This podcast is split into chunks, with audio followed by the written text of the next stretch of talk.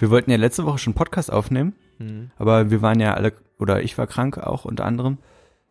Und dann war ich Montag und Dienstag ähm, halt sogar zu Hause, weil es mir halt nicht gut ging, bin ich zur Arbeit gegangen. Und dann, wenn ich krank bin, dann bin ich so, also dann verhalte ich mich richtig wie ein Mann. Dann habe ich am Abend des ersten Tages, wo ich krank bin, schon vergessen, wie es ist, wenn man gesund ist Ja, ja. und benehme mich auch dementsprechend. Und wenn, Ich denke, es bleibt einfach für immer so. genau, weil, und, und ja, und weiß halt einfach nicht mehr, wie es sich anders anfühlt. ja, ja. Und weil ich auch weiß, dass ich halt dann anderen Leuten um mich herum auf den Sack gehe, bin ich halt dann, war, war diesmal auch ganz gut, dass ich halt alleine war und krank war. Und dann bin ich Montag früh los, ähm, einkaufen und habe halt so Zitrone und, und Ingwer geholt und was zu essen und so, dass ich halt äh, mich da auskurieren kann. Und habe halt so, so Jogginghose angezogen und Kapuze ins Gesicht gezogen und so, weil ich halt krank und eklig unterwegs war, so, ne? Und gehe halt durch den Trabeplatz und dann kommt so ein Typ auf mich zu, den ich, also ich kenne ihn auch nicht. Und er, er bleibt so neben mir stehen und sagt so, ey Junge, wie schaffst du es eigentlich, dass du jeden Morgen so fresh aussiehst, Alter? und geht wei und geht weiter.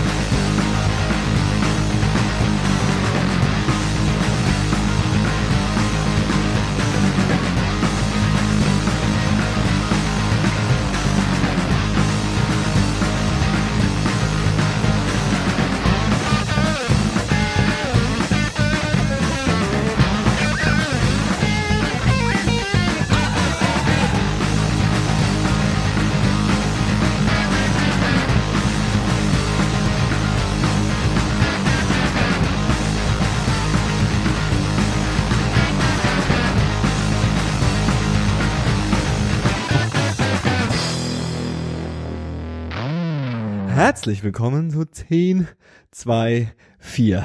Ich bin Johannes. Heute zu Gast, hätte ich fast gesagt, Fabio Konnichiwa. und Paul Hallo. und Chriso. Moin. Ihr wart schon so lange nicht mehr im Podcast-Studio-Setup, dass ich einfach fest davon ausgegangen bin, dass ihr zu Gast seid und nicht einfach hierher Te gehört. te oder Teil des Team Teams, ja. Ja, ja, das tut mir total leid. Hier wechselt ja auch ständig. Also es ist ja auch immer wieder was Neues. Wir sind hier ständig beschäftigt mit irgendwelchen, Du wirst doch älter, du kannst die ganzen Gesichter nicht mehr merken, die hier durch. nicht so einfach. Ihr, ihr jungen Leute sehen auch Wow. alle gleich aus. Ja? Ihr jungen Leute, ihr habt ja auch alle keinen Geschmack mehr und keinen Stil mehr und seht jetzt alle nur noch aus wie so Lemminge. Mhm. Wie sind wir jetzt da hingekommen? Wow. Oder sa- Vor sag, allen Dingen, wie sa- sind, wie sag, sind wir jetzt dahin gekommen? sagte Johannes mit Vollbart und Ich Witz. kann sagen, hey, hey, hey, hey, hey. Das ist, äh, äh, Was sind das überhaupt für Klassiker. Socken? Ich habe dich das wirklich vor dem Podcast nicht gefragt, deswegen muss ich das jetzt fragen. Äh, äh, ich habe äh, äh, für alle, die es nicht sehen, ich habe Socken an, wo äh, die heilige äh, äh, Maria drauf ist. Ach, das ist soll das sein. ja, okay. ich Ah, finde, okay. ich finde, man kann die Mutter Gottes schon mal auf schon seinen mal Socken als, representen. Als, äh, ja, man kann die grundsätzlich in representen. seinem Fußschweiß baden. Du, bade, äh, du badest, du betest also auch eher mit den Füßen und nicht mit den Händen. Nö, das ist einfach nur äh, äh, represent. So, weißt du, manche Leute haben halt irgendwie Socken von FC Bayern oder so und ich habe Socken, wo wo wo äh, Maria, Maria, drauf drauf ist. ist. Ich bin Maria Fan. Wer ist es nicht? Chriso. Da bist du bei mir an der falschen Adresse auf jeden Fall. Wir sind alle so ungläubig. Das ist echt äh, ähm, heftig. Ja, wir, wir sind wieder da. Wir haben ein bisschen äh, Päuschen gemacht. Sommerpause. ne? Ähm, Das- Nee, das war ja eher eine Herbstpause. Wir haben ja lustigerweise eine Sommerpause schon angesagt gehabt, hatten dann auch wirklich drei Wochen nichts gemacht und dann eine Folge im so nach dem Sommer gemacht, um dann wieder drei Wochen Pause zu machen. Mhm. wir brauchen halt viel Pause, ne? Das ist halt Ja, schon mental fordernd, was wir tun. Es, Ja. ist, es ist nicht so einfach. Es ist nicht so einfach. Nee. Aber Ähm, du hast auf jeden Fall die Pause gut genutzt, Johannes. Ich habe Nicht die, wahr? äh, ich habe die Pause gut genutzt und äh, äh, habe mir gedacht, der Chriso äh, ähm, fährt immer random in irgendwelche komischen Länder. Und äh, nur, nur, nur, nur, genau, nur um danach hier anzugeben. Ich glaube nicht, dass Chriso die Sachen, die er da macht, also die von denen er Auch erlebt erzählt, hat, auch ja. tatsächlich erlebt hat. äh, ähm, und dachte ich, das gleiche kann ich ja auch machen. Du brauchst nur ein Ticket, ja, mit einem exotischen Ziel drauf und schon bekommst du Props von allen. Du hast nichts erreicht in deinem Leben, außer dass du dieses Ticket gekauft hast und schon äh, äh, ähm, gibt's Props. Ich war in Japan, ja, um es da, um es, um, Endlich hat es einer von uns geschafft. Das Lustige war übrigens, weil du erzählt hast, dass es auch nicht ganz so billig war, nach Japan zu fliegen. Und dann habe ich mich heute mit zwei Kommilitonen unterhalten, die ich heute wieder getroffen habe, weil die Uni diese Woche wieder losging. Und ähm, die waren halt auch in Japan, aber für drei Wochen. Mhm. Also sind sie reicher als Und hast du die Sind getroffen? sie reicher Johannes? als Johannes. Äh, nee, ich glaube nicht. Das Land ist ja recht Hätte klein auch. Ne? Hätte sein können. Also der Witz ist ja, um schon der, den ersten Fun Fact zu Japan äh, zu droppen, wahrscheinlich wäre es mir aufgefallen, hätte ich sie gesehen, weil in Japan gibt's einfach niemanden, der nicht ausschaut wie ein Japaner. Außer, außer zehn Touristen. Es ist, das, das ist mir wirklich aufgefallen. Ähm, es ist eine beängstigend homogene Masse. Ich war jetzt noch nicht in China oder so. Also ich weiß jetzt nicht, ob das jetzt äh, mir in China genauso extrem auffallen würde. Aber äh, Das ähm, ist eigentlich schon Rassismus gerade. Ohne Scheiß. Japaner beängstigt Nee, homogene Masse. nee, also ich, ich glaube, ihr wisst, was ich meine. Also Ja. homogen bezogen auf das äh, ähm, Homogen. da extrem, dass, dass, dass dir richtig auffällt, dass ähm, es keine anderen offensichtlich äh, andere Nationen gibt. Keine anderen Einflüsse meinst du damit auch? Nee, auch keine andere Nation. Also du siehst da wirklich die westlichen, die du siehst, das sind offensichtlich Australier oder Amerikaner, die auf die Touri sind. Mhm. Und so viele sind's nicht. Ich war jetzt auch ein bisschen außerhalb der Saison dort. Äh, ähm, und äh, ich habe dann auch so ein bisschen nach äh, recherchiert, ähm, als uns das so bewusst geworden ist. Und ähm, tatsächlich gibt es irgendwie, ich glaube, in Japan leben 100 Millionen Leute, irgendwie sowas. Das ist uns Okay, raus. okay, so grau- schaut mal in die Schattenreaktion. äh, ähm, und ähm, ähm, die, die größte, also die einzige Sache, die ich mir gemerkt habe, die größte 127 Millionen. 127 Millionen, ja. Ähm, und die größte äh, äh, Migrantengruppe Mhm. sind äh, äh, Koreaner und das sind äh, 600.000. Also quasi nicht. Also nichts. Und die 600.000 fallen nicht mal auf. Ja, aber sag mal, du warst doch in Tokio auch. Ich war in unter Tokio, ne? ja. Und Tokio ist ja schon eine krasse Weltstadt und so und auch, auch für Mode und so teilweise, da muss es doch auch, ich meine, in Berlin gibt's ja auch nicht nur Berliner. Weißt du, was ich meine? Ja, Es, aber- fällt das auch nicht auf, oder was? Aber ich glaube, das Problem ist, wenn ich kurz reinspringen darf, Entschuldigung, mal rein. ist halt, äh, dass Japan im Gegensatz zu Deutschland oder US, den USA oder sonst fast allen anderen Ländern irgendwie überhaupt keine äh, Geschichte von Migration hat. Ne? Die haben sich halt ja jahrhundertelang abgeschottet und da kam nie jemand nach und geöffnet haben sich ja auch erst nach dem Zweiten Weltkrieg und ich glaube, die haben auch recht strikte äh, Einreisebestimmungen und so weiter. Mhm. Die wollen halt, also so das, das Land Japan will eigentlich auch nicht, dass da Leute hinkommen. Na toll, Johannes. Also als Gast ja, als Gast freuen sie sich einen Keks, wenn du da bist. Und ähm, Ein das ist, das ist dann, sag mal, was ist denn das jetzt hier? Hab ich die Sprüche gemacht, als du in deinem komischen Ländern da warst? Mensch, Chriso. ist das nicht alles, China? Das ist alles China gewesen. Das ist alles. Äh, jetzt habe ich den Faden verloren. Ähm, also das ist, also um das nochmal wieder auf die andere Seite zu kehren, ja, sie wollen offensichtlich, Migration ist nicht so ihr Ding, äh, die haben keinen Bock, dass da irgendwie äh, ihr heiliges äh, Japan und ihre perfekte Gesellschaft, die sie sich da geschmiedet haben, von irgendwelchen Leuten, die woanders herkommen, kaputt gemacht werden.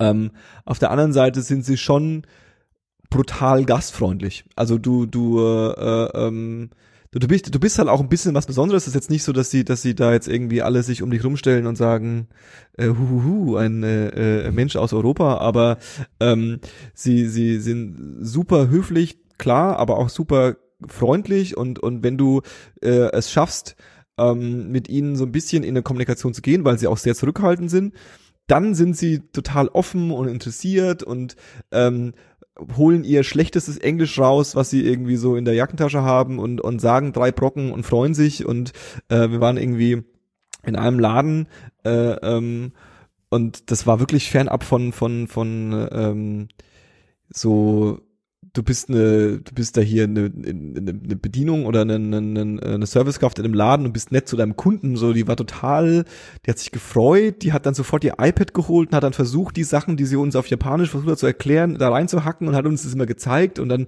war so, ja, okay, ja, das ist der erste Laden, ja, das ist ja toll und so. Also sie war total äh, äh, ähm, drin und hat so, wie lang bleibt ihr und was macht ihr und wo kommt ihr her und ähm, das fand ich ganz äh, äh, äh, charmant eigentlich. Hast du ähm, Germany gesagt oder hast du Berlin gesagt? Ich habe lustigerweise immer aus Flex Berlin gesagt, ähm, aber habe dann auch immer Germany hinten dran gehangen und das äh, finden sie auch ziemlich cool. Mhm. Ähm, äh, ich hatte auch eines, zwei Situationen, wo wir ein bisschen raus aus den aus den Großstädten waren und so ein bisschen in ländlicherer Umgebung unterwegs waren. Da haben uns äh, äh, unabhängig voneinander zwei ältere Herren äh, einfach so quasi im öffentlichen Leben angesprochen und haben gefragt, äh, äh, where are you coming from? Und äh, äh, als wir was was ich super beeindruckend fand, weil das Englisch wirklich nicht ihre große Stärke ist. Ähm, und äh, äh, dann meinte ich irgendwie Germany und dann er, ah ja, äh, Japanese people like German people. das fand ich so goldig einfach. Habe ich hab nur gesagt, ja, ja, German people also like Japanese people. Wir alten Homies, genau. Ähm, das Weil- war, das war, ja. Aber heißt die, Kom äh, die Kommunikation war schon erschwert auch, ja? Also ich meine jetzt zum Beispiel in der Restaurantsituation, die du gerade beschrieben hast, wenn sie die ganze Zeit äh, ja übersetzen musste und ihr habt darauf geantwortet, hat sie das verstanden also, oder? Nee, nee, ja, es gibt, also du musst schon so mit Händen und Füßen und äh, sehr deutlich und äh, ähm, dann klappt es schon irgendwie und in den in den Restaurants und und äh, Kneipen, wo wir waren, ähm, klar, du fragst dann nach dem englischen Menü und in, in einer Stadt wie Tokio die Läden, die offensichtlich auch mal ein Touri zu sehen bekommen und also das ist schon eine Touri-Stadt, das sind auch Touris, wir waren ein bisschen außerhalb der Touri-Zeit da, dementsprechend haben wir es nicht so extrem gesehen. Ich glaube, Mhm. wenn du in den Hauptsaisons Saison da bist, vor allem so hier Kir Kirschblütenfest und so im Frühling, ich glaube, da geht's schon anders ab. Also äh, ähm, das kann auch einfach nur eine, eine bisschen schräge Wahrnehmung von mir gewesen sein, als ich irgendwie ähm, jetzt da war. Aber ähm, in Restaurants und so gehst du ein englisch Menü und dann zeigst du drauf, was du Mhm. haben willst und dann äh, sagt sie es, aber sie, sie, sie, sie sprechen auch irgendwie eisenhart dann auch Japanisch mit dir, weil sie Mhm. nicht anders wissen. Und sie halt auch so, ähm, es gibt so brutal viele Rituale, die äh, äh, ähm, einfach so immer gemacht werden müssen und da denken die wahrscheinlich auch gar nicht mal drüber nach. Also was mir so aufgefallen ist, ist einfach das Bezahlen ist schon so eine Zeremonie für sich, ja. Dann dann äh, ähm, tippen sie das entweder in ihre Kasse ein oder zeigen es dir auf dem Taschenrechner, wie viel es kostet. Mhm. Und dann gibst du dann Geld und dann nehmen sie es mit zwei Händen und verbeugen sich erstmal und dann legen sie das Geld irgendwie hin und sagen dann, wie viel Geld du ihnen gegeben hast. Dann rechnen sie aus, wie viel Geld du zurückbekommst, sagen, das bekommst du zurück, holen das Geld aus dem Ding raus, falten erstmal so die Scheine so vor dir auf, dass du jeden einzelnen Schein siehst, klappen es dann wieder zusammen und geben es dir und legen dann so das, das, das, das, das Kleingeld oben drauf Mhm. und äh, ähm, das, das, das, das, das sagen die halt alles so monoton in dem Japanisch auf. Ja? Mhm. Keine Ahnung, aber du gehst davon aus, dass ich, also ich gehe davon aus, dass sie, die, dass sie die Scheine gezählt haben, weil ich einfach nicht Mhm. weiß, was sie gesagt haben. Aber ähm, Wer weiß, was sie wirklich gesagt haben. Ja, wa, wa, was, Hier dein Geld, du weißer Teufel. Ich wollte auch was mit weißer Teufel sagen. ähm, ähm, aber ich Ja, nee, denke, also- die sind auch gelassener, was diese Sprachbarriere anbelangt, oder? Also die sind ja, ohne jetzt in irgendein Fettnäpfchen tre zu treten, aber da scheint so eine grundpositive Einstellung zu sein, anders als bei uns, wenn da die Sprachbarriere ist, dass du irgendwie so, warum verstehst du mich nicht? Ich glaube, es gibt's bei denen einfach. Langsam und laut sprechen. Ich habe langsam und laut sprechen. Ich hab- genau. Nee, das ist ja das, wie man es hier gerne Ja, macht. ja, irgendwie, genau, aber trotzdem genau. auf Deutsch. Ich habe ähm, gelesen, das ist mir aber nicht pass passiert, dass es wohl nicht ungewöhnlich ist, dass du, äh, ähm, dass auch so Schulkinder, ähm, wenn die checken, dass du Englisch sprichst, äh, ähm, Aber dich irgendwie ansprechen und irgendwie ihre ihre ihre paar englischen Floskeln irgendwie Mhm. von sich geben. Die lernen Englisch, äh, ähm, soweit ich weiß. Es ist, glaube ich, einfach nur ähm, im Grunde, also auf der einen Seite ähnlich wie ähm, in Deutschland, das was sie an Medien und, und Sachen konsumieren, ist einfach japanisch. ja. Sie sind einfach, also es gibt natürlich auch bestimmt auch mal einen englischen Film und das ist auch- amerikanische Popkultur ist auch bei, vor allem bei der Jugend extrem wichtig, aber wahrscheinlich auch alles äh, ähm, synchronisiert. Also im Fernsehen habe ich jedenfalls nichts, äh, äh, äh, kein englischsprachiges Format gesehen, was irgendwie so aller Dänemark dann irgendwie trotzdem auf Englisch gesprochen wird. Das heißt, du hast auf der einen Seite, genauso wie in Deutschland, so dieses kom komplett auf diese Sprache zugeschnittene äh, äh, äh, Welt und Medien und alles Mögliche. Und dann ist, glaube ich, die die die die sprachliche Sprache, da bist du wahrscheinlich besser drin als ich, aber der der wie die, wie die Sprache funktioniert, wie der Japanisch funktioniert, ist einfach so extrem unterschiedlich Ja, ja, zu dem, was voll. wir mit diesen angelsächsischen Sprachen Mhm. äh, äh, haben, dass ähm, das für sie auch wirklich schwer ist, glaube ich. Also die lernen das bestimmt Englisch, aber äh, dass sie dann mal so in so einen Flow kommen, wie glaube ich wir alle irgendwie wären, wenn wir mal ein bisschen mit einem Amerikaner sprechen würden, habe ich jetzt nicht bemerkt. Aber natürlich, du hast, ähm, wir sind da äh, mit einem, mit einem, wir haben uns den Japan Rail Pass besorgt, was ähm, äh, ein, ein Zugticket ist, so, was du dir nur als Ausländer kaufen kannst und auch nur im Ausland kaufen kannst. Und ähm, sind damit kannst du quasi dann äh, für bestimmte Tage alle Schnellzüge und alle Regionalbahnen äh, benutzen. In, ga- Ähm, in ganz Japan? In auch, ganz Japan, ja. Ah, okay. Ähm, also es gibt verschiedene Tickets. Äh, Mhm. äh, du kannst auch nur gewisse Regionen kaufen, aber es gibt auch eins, was für- du ganz Japan nutzen kannst. Ähm, kannst diese ganzen Shinkansen Schnellzüge fahren. Äh, weiß ich nicht. also Sieben Tage kosten, glaube ich, 250 Euro und ich glaube 14 Tage 350 oder so. Was viel, also es ist halt, es ist erstmal viel Geld, aber es ist im Vergleich, wenn du dieselbe Strecken mit dem Zug fahren würdest und dort Tickets kaufen würdest, ist es viel zu teuer. Und ähm, worauf ich hinaus will, ist, dass du da Stationen hast, dann heißt es irgendwie in diesem Pass, hier, da und da, kannst du dir diese Tickets einlösen, du bekommst einen Gutschein, musst dann da hingehen und bekommst dann dafür das Ticket. Und äh, die sprechen da alle Englisch und sprechen Ja. auch gutes Englisch. Also es ist jetzt nicht so, dass es in Japan niemanden gibt, der Englisch spricht. So, das, das ist, ist schon äh, ein Skill.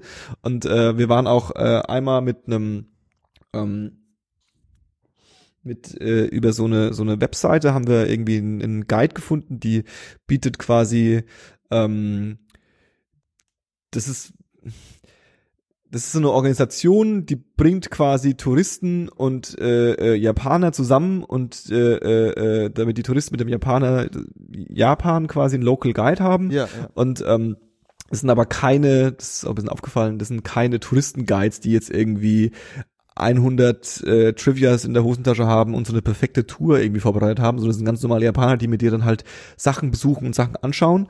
Und ähm, die haben wir eben besucht und die konnte auch äh, gutes Englisch so. Also das ist jetzt schon vorhanden, aber äh, ähm, keine Ahnung, vielleicht bin ich auch verwöhnt. Ich war halt viel in Europa unterwegs und in Amerika äh, äh, auch und ähm, da, da habe ich das Gefühl gehabt, dass das viel präsenter ist, als äh, ähm, es da war.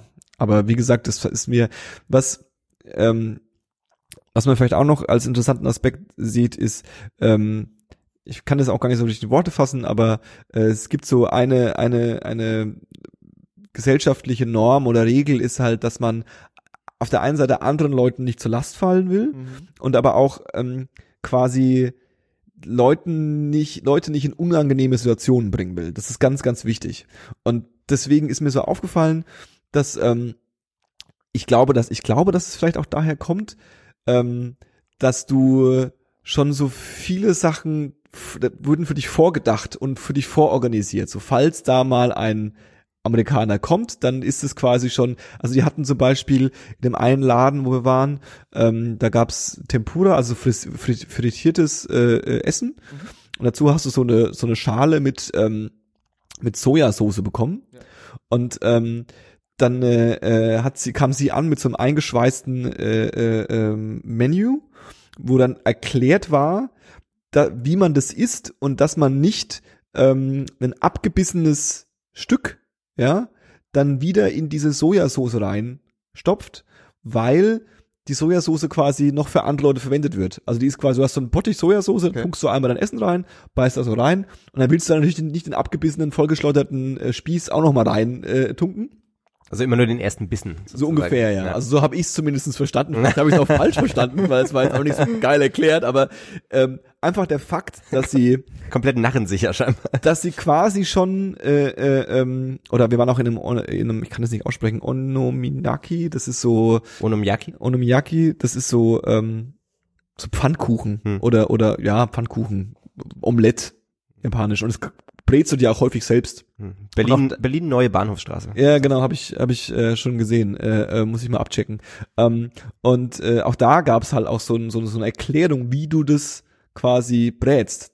Einfach um, also ich, ich hatte das Gefühl, dass du niemanden awkward, um, dass du nicht diese Hürde überschreiten musst, jemanden um Hilfe zu bitten, sondern dass du quasi das einfach für dich selbst bekommst und, nicht, und, und, und einfach dich für dich selbst das studieren kannst. Und das finde ich halt, ich bin ja so ein bisschen in der Situation so ein bisschen awkward, ich finde es halt voll geil.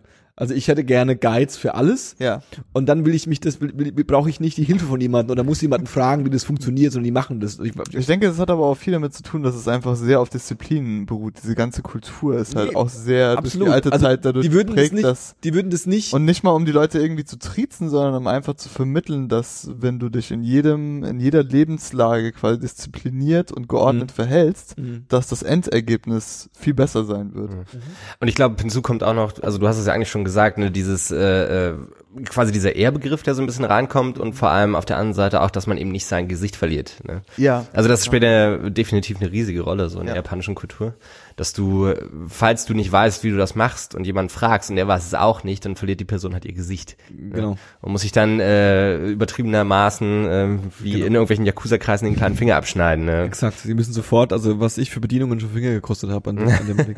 ähm, oder auch so dieses Phänomen, ich weiß nicht, das kommt natürlich sicherlich auch daher, das ist auch bestimmt so ein Effizienzding, aber ähm, wir waren äh, relativ gerne in äh, Rahmenrestaurants und da ist es meistens so, dass du einen Automaten hast, wo du ähm, dein Essen auswählst. Okay. Und der Automat ist sogar häufig vor dem Restaurant außen, ja. Hm. Und das ist so die perfekte Situation, wo du nicht, also äh, ähm, stell mir das uns andersrum vor, das gibt diesen Automaten nicht, dann würdest du als Tourist so ein bisschen awkward reingucken, ist der Laden jetzt was für mich, ist es was für mich oder ist es nichts für mich? Gibt's da, was gibt's da zu essen, ja? Hm, äh, will ich das? Ist die, sind die Preise okay? Okay, ich gehe mal rein, versuche jetzt der Bedienung zu erklären, welchen ich haben will. Und so hast du diesen Automaten davor, da gehst du ran, guckst mit Bildern, was du haben willst, da steht der Preis dran, du wirfst dein Geld rein, ja, wählst dein Gericht aus, das kommt das äh, Wechselgeld passend raus und dann hast du halt so ein Ticket, wo drauf steht, was du haben wolltest, gehst rein, setzt dich an, an, an den Tisch und gibst der Bedienung nur das, dieses Ticket Mhm. und es ist die einzige Interaktion, die du machen musst. Hm. Efficiency. Sicherlich ist halt viel Effizienz dabei, aber es ist auch so, es bewahrt dich halt auch vor awkwarden Situationen Hm. ähm, und äh, macht diese diese diese Sprachgrenze gar nicht so schlimm, weil du musst Mhm. darüber gar nicht groß nachdenken. Du musst jetzt nicht dir von der erklärt bekommen, ob das jetzt Pork oder irgendwas ist. Du siehst es und gehst davon aus, es wird schon das sein, was ich haben will und und wählst es aus und sowieso, also vor jedem Restaurant, ja, was bei uns ein, ein, ein Kennzeichen für ein billiges Restaurant ist oder für eine Touri Abzocke, ja, diese Bilder, äh, diese, diese Bilder oder, oder, oder, oder sogar, äh, sogar Bilder von dem Essen, was es da gibt. Ja. Das ist da normal, haben einfach alle. Und äh, äh, nicht nur Bilder, sondern auch so ähm, modellierte 3D äh, äh, ähm, So, Pla also Plasteressen. so Plasteressen. Ja. Wirklich? Alle. Und das war auch so ein Brainfuck, den ich noch nicht hinterher recherchiert habe. Da muss es ja eine Industrie geben, Mhm. Ja, ja, die nur die dahinter. nur äh, äh, auf Auftrag quasi von einem Restaurant die Rahmensuppe so in Plastik darstellt, wie dieses Restaurant sie verkauft. Ich weiß nicht, ob das stimmt, aber es gibt halt ähm, eine Folge bei äh, dieser deutschen Serie Der Tatortreiniger, Ja. wo er bei jemandem zu Hause ist, der einen Kunstwettbewerb gewonnen hat, wo es darum geht, äh, Essen durch Plaste ähm, Ja. äh, Modelle Ja. eins, also so originalgetreu wie möglich nachzubilden. Ja. Also wenn es stimmt, dann kann es auch echt eine Kunst sein, nicht bloß eine Industrie quasi. Auf jeden Fall. Also das ist auch, also ich ich ich hab's gefeiert und ich hab äh, hätte auch gern so, ich hätte hätte gern so eine Rahmenschüssel gehabt, wo dann auch so, weil da war dann auch gern mal so dann äh, die Stäbchen oben, äh, also die, die, die, diese Figur war dann quasi schon die Stäbchen, die die Nudeln rausgezogen hatten. Das war aber halt alles Plastik, deswegen war es fest. Hm. Das hätte ich gerne einfach irgendwo stehen. Das ist mega geil. Ähm, hattest du denn bei den ganzen Restaurants und so, ihr habt ja wahrscheinlich bei mehreren Orten gegessen oder Ja. in mehreren Orten, hattest du so ein Wow-Erlebnis irgendwo? Also gab's was, wo was dich wirklich, ja, was dich wirklich vom Hocker gehauen hat? Mhm. Ähm, die, äh, ich werde mich jetzt ein bisschen als Banause outen. Ähm, ich habe vorher mal gelesen, dass die japanische Küche zu definitiv einer der besten, wenn nicht sogar die beste Küche, kulinarisch Küche weltweit ist. Ähm, und äh, dass sie da äh, sehr viel Wert drauf legen, dass da äh, irgendwie, es gibt diese Fünferregel, es müssen fünf verschiedene ähm, Farben vorkommen, fünf verschiedene Geschmäcker, fünf verschiedene äh, ähm, Konsistenzen und so weiter und so fort. Das ist irgendwie so ein, so ein, so ein so, also keine Ahnung, sagt man halt so. Und ähm, ich äh, ähm, bin aber, hab in den zwei Wochen festgestellt, dass die japanische Küche jetzt nicht so hardcore mein Style ist. Ähm, das ist schon entweder, also es ist erstens mal Fleisch, Fleisch, Fleisch, also Tier, Tier, Tier, ja, äh, ähm, extrem viele äh, ähm, Meeresfrüchte logischerweise und Fisch, aber auch überall Pork und äh, ähm, mega viel Schwein und so. Das ist nicht ganz so mein Style. Ähm, aber die Sachen, die ich äh, äh, ähm, gegessen habe, haben mir alle äh, großartig geschmeckt. Die meisten Sachen zumindest. Ähm, und äh, Rahmensuppe ist ist ist ist äh, großartig. Habe ich noch nie äh, bessere gegessen. Ähm, und hier äh, lustigerweise war ein kulinarisches Highlight. Ähm, wir waren in in äh, Osaka dann in einem äh, in einem Sushi-Restaurant, was, ähm, äh, das gibt's ja hier auch, aber das ist wohl in Osaka erfunden worden, mit so einem Sushi-Train. Mhm. Und es war ein relativ großes Restaurant, also wirklich, keine Ahnung, vielleicht 50 Sitzplätze oder so oder mehr. Und einmal quer durch dieses Restaurant ist dieser Sushi-Train gefahren, ja. Und du sitzt dann halt vor diesem Train und hast dann so äh, äh, iPads vor dir, wo du irgendwie noch zusätzliche Sachen bestellen kannst, die du nicht verstehst. Und ähm, das war wirklich kein gutes Sushi. Das war eher so Trash. Äh, äh, äh, Arbeiter-Sushi, ja. Mhm. Aber ich fand einfach den Moment in diesem Laden und dass dieses Sushi an dir vorbeifährt und du kannst es dann nehmen und so, das habe ich einfach so gefeiert. War es trotzdem besser als Berliner Sushi? Äh, nee, es war ungefähr gleich gut. Also ich glaube, Sushi-mäßig kannst du in Japan komplett austillen und ich glaube, ich war nicht im Ansatz in der Nähe von den Mhm. oberen 10.000. Also das, das hat irgendwie nicht so ganz ähm, klappen wollen. Aber ja, das war äh, und äh, ja, wir haben viel Süßigkeiten, Trash gegessen und ähm, geilen Scheiß und Gebäck äh, ist irgendwie auch komisch bei denen. Also so ein paar Sachen. Inwiefern? Das hätte ich gerne erläutert. Naja, also Gebäck findet schon statt, aber es ist definitiv nicht so Teil der Kultur wie bei uns. Mhm. Und ähm, Aber ich haben die auch Brötchen und sowas? nee, nee, nee, nee, Okay, nee. sondern? Aber Brötchen gibt's. Wo gibt's denn noch Brötchen? Außer in äh, äh, Deutschland und vielleicht noch in. Schwer zu finden auf jeden Fall. Also Also, alles, was ist so- Wei ist- Weißbrot ist- ist, halt, Das ist so. so, ist ja das, das, was du halt in den USA findest, aber aber die Amis haben noch kein Brötchen, oder? nee, naja, hat dieses Wonder Bread und Weißbrot und so. Ja, aber gut. Brötchen Toast. sich, ne? Und Ja, gut, das Toast. Brötchen ist schon so ein deutsches Ding. Mhm. Also so würde ich mal behaupten. Also klar, du hast Croissants. Also was, was wäre denn so ein typisches japanisches Gebäck, was man beim Bäcker kauft? Ähm, ja, eben, Der gab's, gab's eben nicht. Es gab halt quasi eine französische Bäckerei oder Ah, okay. also so, so Bäckereien, die so auf auf Französisch oder was auch immer was Mhm. gemacht haben, aber nicht irgendwie japanische Bäckerei. Das, das gibt's ja nicht und äh, also habe ich Gibt jedenfalls das also, also Mochi gibt's doch diese kleinen äh, das so so Reisteigkugeln, die dann gefüllt sind mit roter Bohnenpaste. Oh, ja genau die Dinger. Ja, ja, ich glaube, das die, das, trifft's am ehesten. das wollte ich, darauf wollte ich hinaus. Da haben wir so ein paar Snacks immer wieder gekauft und dann, äh, äh, ich hatte eins gegessen, das waren eher so Pfannkuchen, so kleine Pfannkuchen, die quasi äh, äh, wie so ein, also du hast so einen Ball von Bohnenpaste und um diese Pfann, um diese Ball ist quasi oben und unten so ein Pfannkuchen. Das ist so ein, wie so ein, wie so ein, wie so ein, Wie so eine Ravioli. ja, so ein bisschen. Und äh, ähm, da dachte ich, als ich das gekauft habe, dachte ich so, wow, das klingt, sieht eigentlich ganz geil aus. Hab dann reingebissen, diese Bohnenpaste ist einfach auch so, uh.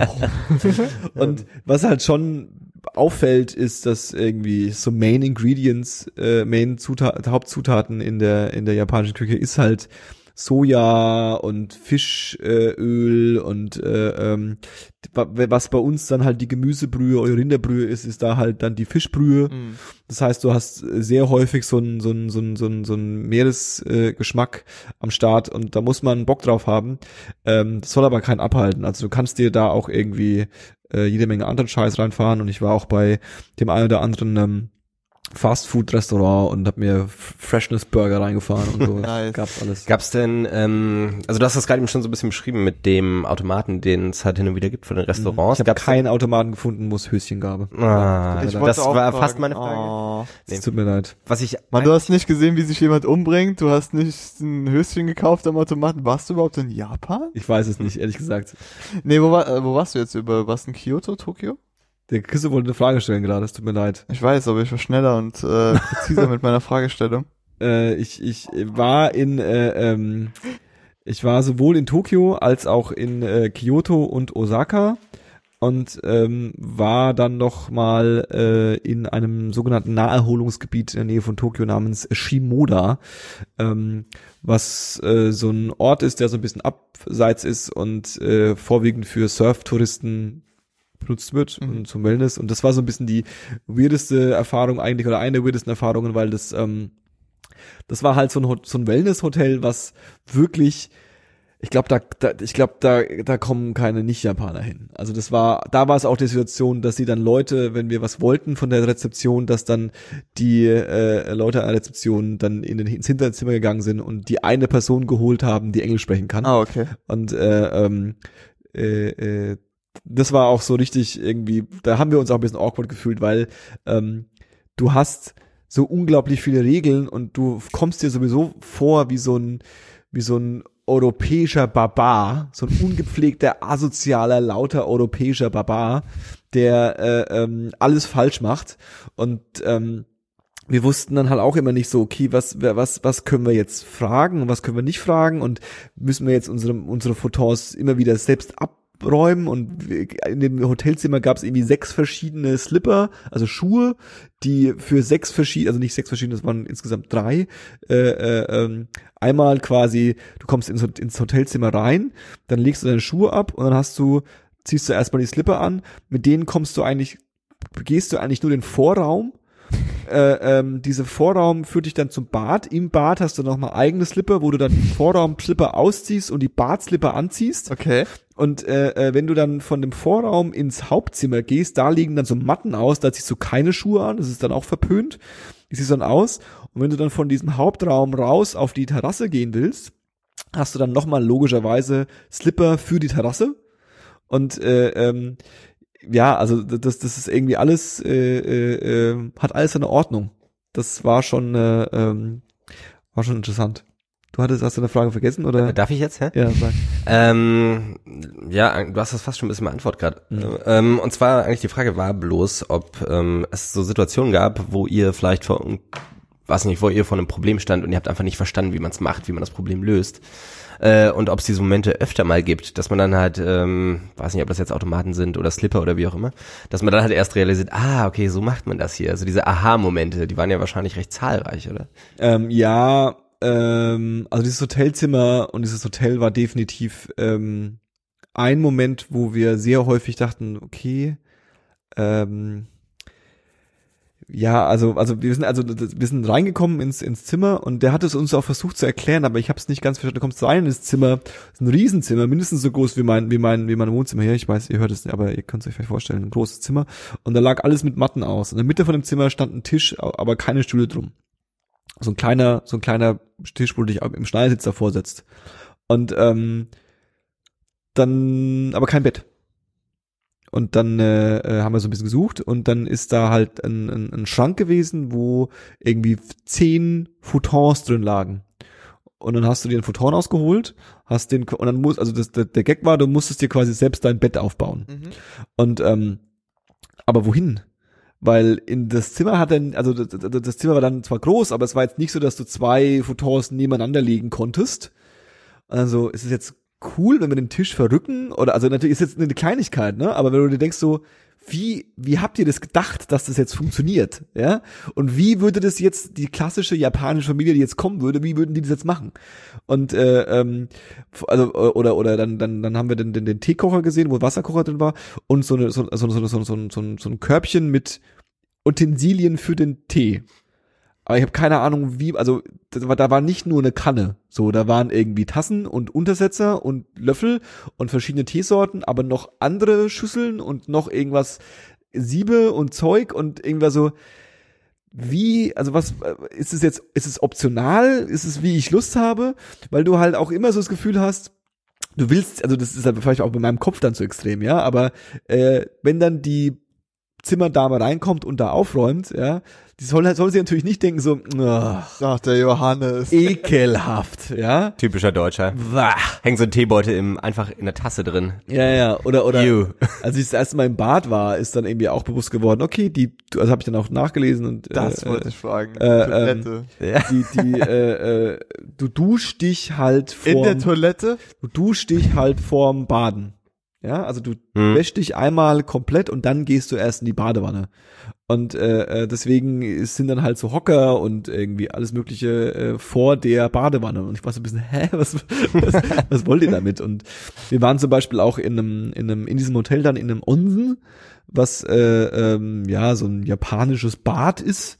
Und ähm, da habe ich irgendwie, da würde ich jedem empfehlen, vorher mal so einen kurzen Guide zu lesen, weil äh, ähm, Das ist zwar eigentlich nicht so schwer, aber du musst schon, es gibt schon Regeln, irgendwie Männer und Frauen sind getrennt, du gehst da äh, äh, rein, nackig äh, und der Gag ist halt, die wichtigste Sache, die man halt wissen muss, ist, ähm, man wäscht sich, bevor man auch wieder ins Bad geht, Mhm. ins Wasser geht und ähm, mit Waschen, ja, also äh, man mag mir ja vorhalten, dass ich jetzt nicht jemand bin, der einen Putzfimmel oder einen Waschfimmel hat, ja. Aber ich habe noch nie jemanden gesehen, der sie so gewaschen hat, wie die Japaner, die da saßen.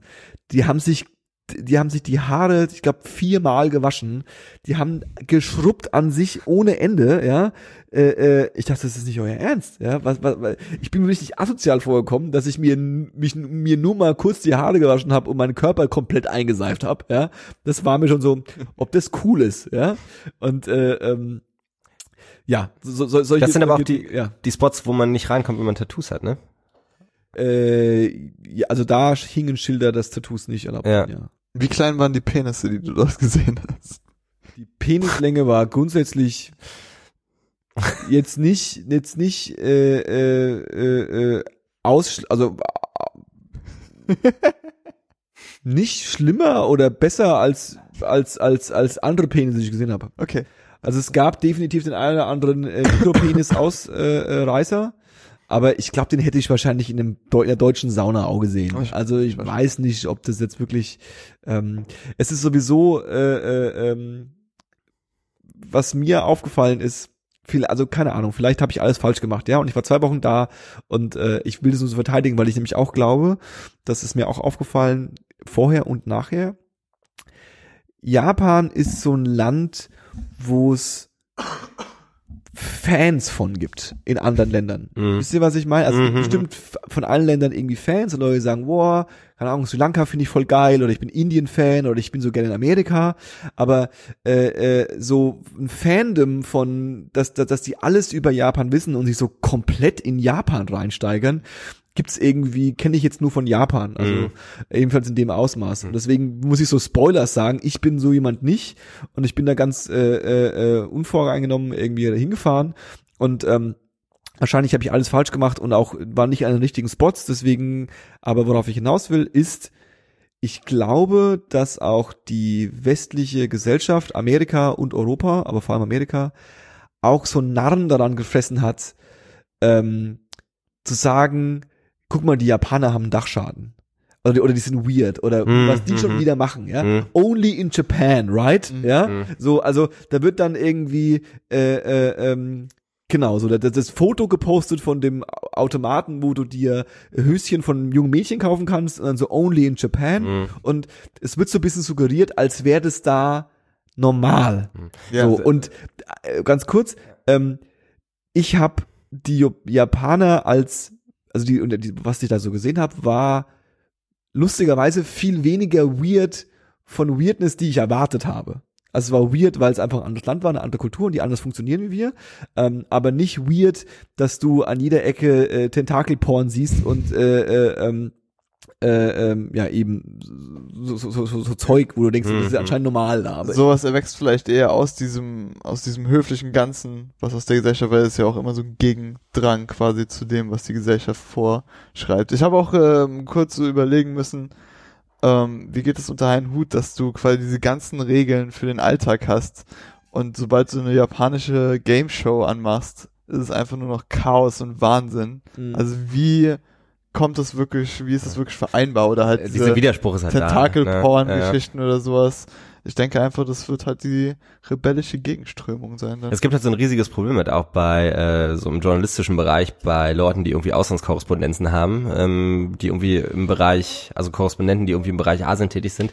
Keiner will nach Japan, weil du keine Nachrichten verbreiten kannst aus Japan. Äh, sämtliche Redaktionsbüros hier in Europa oder auch in Deutschland sind halt so, ähm, okay, macht macht Erdbeben, macht Fukushima, macht verrückte Game-Shows, macht Tentakelporn, Ja. macht äh, äh, Höschen in Automaten, bla bla bla. Ja. Äh, alles andere findet halt keine Abnehmer. Ne? Deswegen will keiner da bleiben und alle gehen dann halt irgendwie nach Bangkok und fliegen rüber, wenn es sein muss. Ja. Äh, weil du, es lohnt sich nicht, als Journalist, also als europäischer Journalist in Japan zu bleiben, weil keiner dir deine Stories kauft.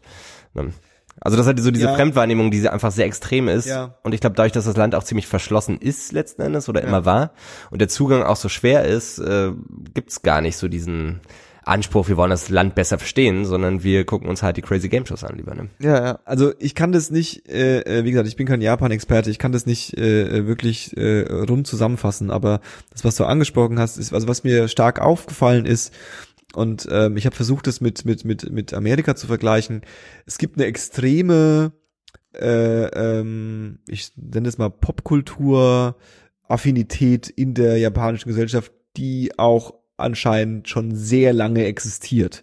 Also äh, äh, das klassische Beispiel war das, das Pokémon Go Ding irgendwie. Ähm, wenn ihr dachtet, dass in Deutschland äh, äh, ein Pokémon Go Hype da war, dann war der noch nicht in Japan. So, das ist, da, da, da hat einfach jeder Mensch, der da auf der Straße läuft, egal wie alt und aus welcher, welches Geschlecht und wie er ausschaut, hat einfach so ein scheiß Pokémon Go auf. War der Pokémon Go noch am äh, Hype noch am Start, als du da warst? Ja, Pokémon Go ist, Der ist wahrscheinlich nie, vorher, nie weggegangen. Nee, nee, nee, also der Pokémon Go, Japan er hat ja auch als letztes Pokémon Go bekommen, aber das ist halt auch schon wieder einen Monat da gewesen zu dem Zeitpunkt, wo ich da Ja, war, ja. also wo es auch in Deutschland schon wieder abgeflaut ist.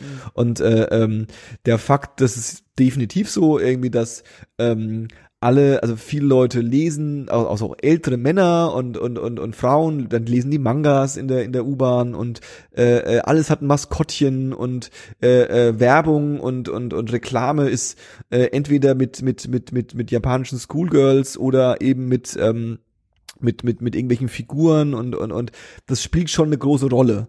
Und ähm, nicht also eine größere Rolle als es bei uns spielt definitiv. Und ähm, ich glaube dadurch wenn du so eine breite Abnehmerschaft hast, dann ist natürlich das, was du jetzt mal unter, ich nehme jetzt mal das Beispiel raus, auch wenn ich es nirgendwo gesehen habe, irgendwie der Tentakelporn, ja, ist dann halt auch da eine Nische, aber die Nische ist halt größer, als die bei uns ist. Aber es ist trotzdem immer noch eine Nische und es ist Ja, auch ja. keine, es ist einfach nur ein Teil von dem Phänomen, dass einfach äh, alle was mit Manga anfangen können oder mit Anime oder mit äh, Ding. Es gibt zwar äh, äh, ähm, ich war ja auch in die in in ich war sowohl in äh, äh, ähm, Akihibara äh, als auch in äh, äh, ähm, hier Harajuku das also Akihibara ist das Viertel in Tokio ähm, was ja, Geek City, Electric City irgendwie, da ist dann alles voll mit äh, äh, Manga-Figuren, Laden, Manga-Läden, äh, äh, ähm, Maid-Cafés und und ähm, und äh, Retro-Konsolenläden. Mhm. Und ähm, äh, äh, ich war auch in Haruiko, das ist quasi ein Viertel, wo ähm, eine Straße ist, wo diese ganzen Teenie Girls hingehen nach der Schule, um sich ihre bunten Outfits zu kaufen. Und ähm, jetzt habe ich den Faden verloren. Ähm, die äh, äh, das, das, das, das, die Leute, also ich habe den Faden verloren. Ähm, das spielt eine ganz andere auf einer ganz anderen Ebene und eine ganz andere Rolle und die Leute, die da unterwegs sind, sind viel wieder homogener, es ist viel breiter da und obwohl diese Viertel auch, also das wollte ich noch drauf, drauf, diese Kultur hatte auch mal extrem langen schlechten Ruf. Also es ist wohl auch erst seit 15, 20 Jahren so, dass es cool ist zu sagen, ich bin Manga-Fan. Hm. Ja, aber trotzdem ist es so breit in der Gesellschaft da, was ich irgendwie noch nicht ganz verstanden habe, wo, woher das entstanden ist. Weißt du, was ich meine? Hm. Ähm, genau. Punkt. Ähm, wie ist es mit Augenkontakt auf der Straße oder sowas? Also wie verhalten sich ähm, Passanten in Japan anders als die zum Beispiel in Deutschland? Oder Gibt es so? denn so japanische Schulmädchen, die dann äh, so kichern, wenn, wenn ein großer Weißer vorbeigeläuft? Japanische Schulmädchen gibt's einen Haufen auf jeden Fall. Ja. ähm, Ich glaube, das so fällt aber auch. japanische Schulen. Ich glaube, das fällt aber auch auf, ne? Die haben ja alle diese, äh, die Uni, also die Uniform letzten Endes, Ja, ja. ne? So wie bei Sailor Moon oder so. ja, ja, So ganz übertrieben gesagt, aber vielleicht, ne? Und das ist halt irgendwie auch so ein kulturelles, nein, nicht gut, aber es hat, hat halt so einen Nee, aber kulturellen ich meine Wert so generell auch. ne? nicht nur auf die fucking School oder so bezogen, sondern wirklich so generell quasi sind da alle so straightforward und machen ihr Ding oder gibt's da so Interaktionen untereinander? Ich stelle mir das halt sehr gereiht vor, anders als hier, wo quasi alles chaotisch durcheinander strömt quasi und dann wirst du von so einem Obdachlosen angesprochen, der seit Also, 16 Jahren nichts gegessen nicht, hat. es sind nicht alle in einer Reihe gelaufen. Ähm, es ist schon so, dass ähm, die schiere Masse an Leuten, die da unterwegs sind, äh, mir nicht neg so negativ aufgefallen ist, wie es hätte vielleicht sein sollen, wenn das Ganze in Deutschland gewesen wäre, wenn du weißt, was ich meine. Also ich glaube, es war trotzdem Chaos, Aber dafür, dass so viele Leute da waren, war es beängstigend wenig Chaos. Hm. Und äh, diese Klischees stimmen, die stellen sich an äh, äh, an der an der Stelle von der U-Bahn, wo die ähm, die Tür aufgeht und wenn du äh, auch da einsteigen willst, dann drängst du dich nicht vor oder oder oder stellst dich einfach auch irgendwie quer daneben, sondern da ist auf dem Boden eine Markierung, wo sich alle in Reihe anstellen und wenn da äh, zwei verschiedene Busse abfahren, dann gibt's zwei verschiedene Lanes, äh, einmal für den ersten Bus, der jetzt kommt und wenn der wegfährt, stellen sich, also Leute stellen sich quasi, während sich Leute für den ersten Bus anstellen, stellen sich Leute für den zweiten Bus parallel daneben auch an. Und wenn dann der erste Bus wegfährt, dann äh, gehen die alle einen Schritt zur Seite und äh, stehen dann wieder vorne quasi. Es ist aber nicht so, dass es irgendwie wie Zinnsoldaten so chtonk. So, weißt du, das ist so, das ist so, so komplett, also das ist schon alles irgendwie, äh, äh, Das- ja. Aber gerade das ist, glaube ich, auch kein per se japanisches Phänomen. Das ist einfach nur irgendwie eine Art und Weise, mit Menschenmassen umzugehen. Ne? Also das Einfach hast du in so x Leute anderen, auf- ja, genau. x anderen Städten genau dasselbe, wo es halt irgendwie ein System gibt, was die Leute versucht zu leiten letztendlich. Es würde nicht funktionieren, wenn es das nicht gäbe. Ja, ja. So. Ähm, um noch, um noch ein äh, Klischee abzuklatschen, wurdest du einmal in so eine U-Bahn gestopft?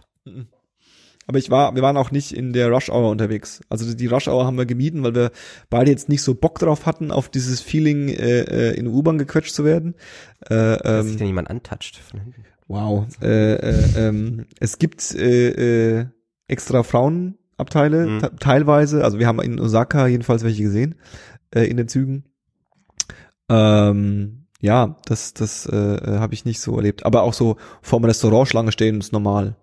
Das macht man anscheinend da einfach, weil die Restaurants auch nicht so groß sind und dann warten die Leute halt vor dem Restaurant. Hm. Ja. Äh, erzähl uns doch bitte noch kurz von deiner Exkursion zur Spielehölle in Japan. Zur Spielehölle. Mhm. Ähm, naja, also wir waren halt auch, äh, wie gesagt, in diesem Akihabara und ähm, der, der, der, der, der, das Highlight war da ein Laden, das ist, es ist ein, äh, ähm, ist ein Don Quixote, heißt das Ding. Eigentlich ist es ein Hochhaus und äh, in dem Hochhaus ist die äh, äh, Zentrale von den äh, ah, fuck, AKB 48, AKB 47, irgendwie sowas. Ähm, und äh, 48. Ähm, das ist eine äh, äh, Girl Group Mhm. und ähm, äh, diese Girl Group besteht aus vier, aus drei Teams. Team A, Team K, Team B. Die wurden äh, irgendwie Anfang der 2000er in der Castingshow äh, ausgewählt. Gibt's mittlerweile äh, äh, extrem viele Ableger von. Das ist so eine Schoolgirl Popgruppe, die äh, äh, unglaublich anstrengende, schreckliche japanische Popmusik machen. Und ähm, äh, Mitglieder haben von 16 bis, was weiß ich, 22, die werden dann auch regelmäßig ausgetauscht. Und das ist einfach so die Popmusik, Konsum, Monster, Schiene auf 200 Prozent. Das ist einfach keine gefangen genommen, da wird einfach alles durchkommerzialisiert. Das ist nur ein Produkt, was dafür existiert, dass Teenager, Mädchen und Männer zwischen 21 und 40 das geil finden. Und du kannst da, und die treten da, jeden Tag tritt ein Team auf. Also gibt's jeden Tag eine Show in dieser Bühne von einem von diesen Teams. Du kannst dir jeden Tag eine angucken und kannst dann Geld bezahlen, dass du dann äh, äh, äh, die treffen kannst und Fotos mit denen machen kannst und Händchen halten kannst kurz mit denen und keine Ahnung und die gucken dich dann an und lächeln und und und äh, du darfst dann sagen, du bist schön und sagt sie haha und so. Also es ist total absurd einfach. Und ihr wart mittendrin. Und es gibt Zeitschriften, also da, da waren wir logischerweise nicht, aber äh, da waren wir nicht. Ähm, aber das ist schon äh, äh, ähm, absurd. Also das ist wirklich weird und auch ähm, für den äh, europäisch geschult, für das europäisch geschulte Wertesystem ähm, hat das einen komischen Geschmack. Ich will das nicht werten, weil ich Hm. glaube, dass das wirklich bestimmt auch die eine oder andere weirde und dunkle Seite hat, aber ich glaube viel naiver und und und äh, harmloser ist, als ich es befürchtet habe, ehrlich gesagt. Also ich glaube, es ist wirklich so, dass die Leute es einfach cool finden Hm. und es einfach feiern und es für sie so so so so so süße Traumfreundinnen sind oder so. Ähm, aber es ist schon ein bisschen weird. Wie, wie war denn euer Kontrastprogramm dazu? Ihr wart ja auch, ihr habt euch ja auch so ein bisschen äh, tempelmäßig umgeschaut, ne? Auch so gerade in Kyoto. Genau, also um, genau, um das Ganze abzuschließen, Ach ja, in sorry. diesem Ja, Laden ja. gab's auch irgendwie, es gibt überall Spielerhöllen und da waren wir auch in so einer Spielerhölle und ähm, die sind äh, äh, laut und anstrengend. Und das ist witzig, äh, äh, aber laut und anstrengend. Ja. äh, ähm, und das war das Kontrastprogramm. Also nach Tokio sind wir dann nach Kyoto gefahren. Ähm, und äh, bezüglich irgendwie weirde Situation ganz kurz noch, wo du nicht weißt, wie es funktioniert. Das Kyoto-Bussystem ist einfach ähm, die, die, die, die, das, das Armageddon der Organisation, also das, das japanische, das, das, dafür müssen sie sich wirklich schämen. Da haben sie alle mal ihr Gesicht zu verlieren. Ähm, diese Busse, begehen. diese Busse, äh, ähm, du zahlst beim Fahrer, du musst passend bezahlen. Es gibt einen extra Automaten, um im Bus dein Geld zu wechseln. Ja, hä?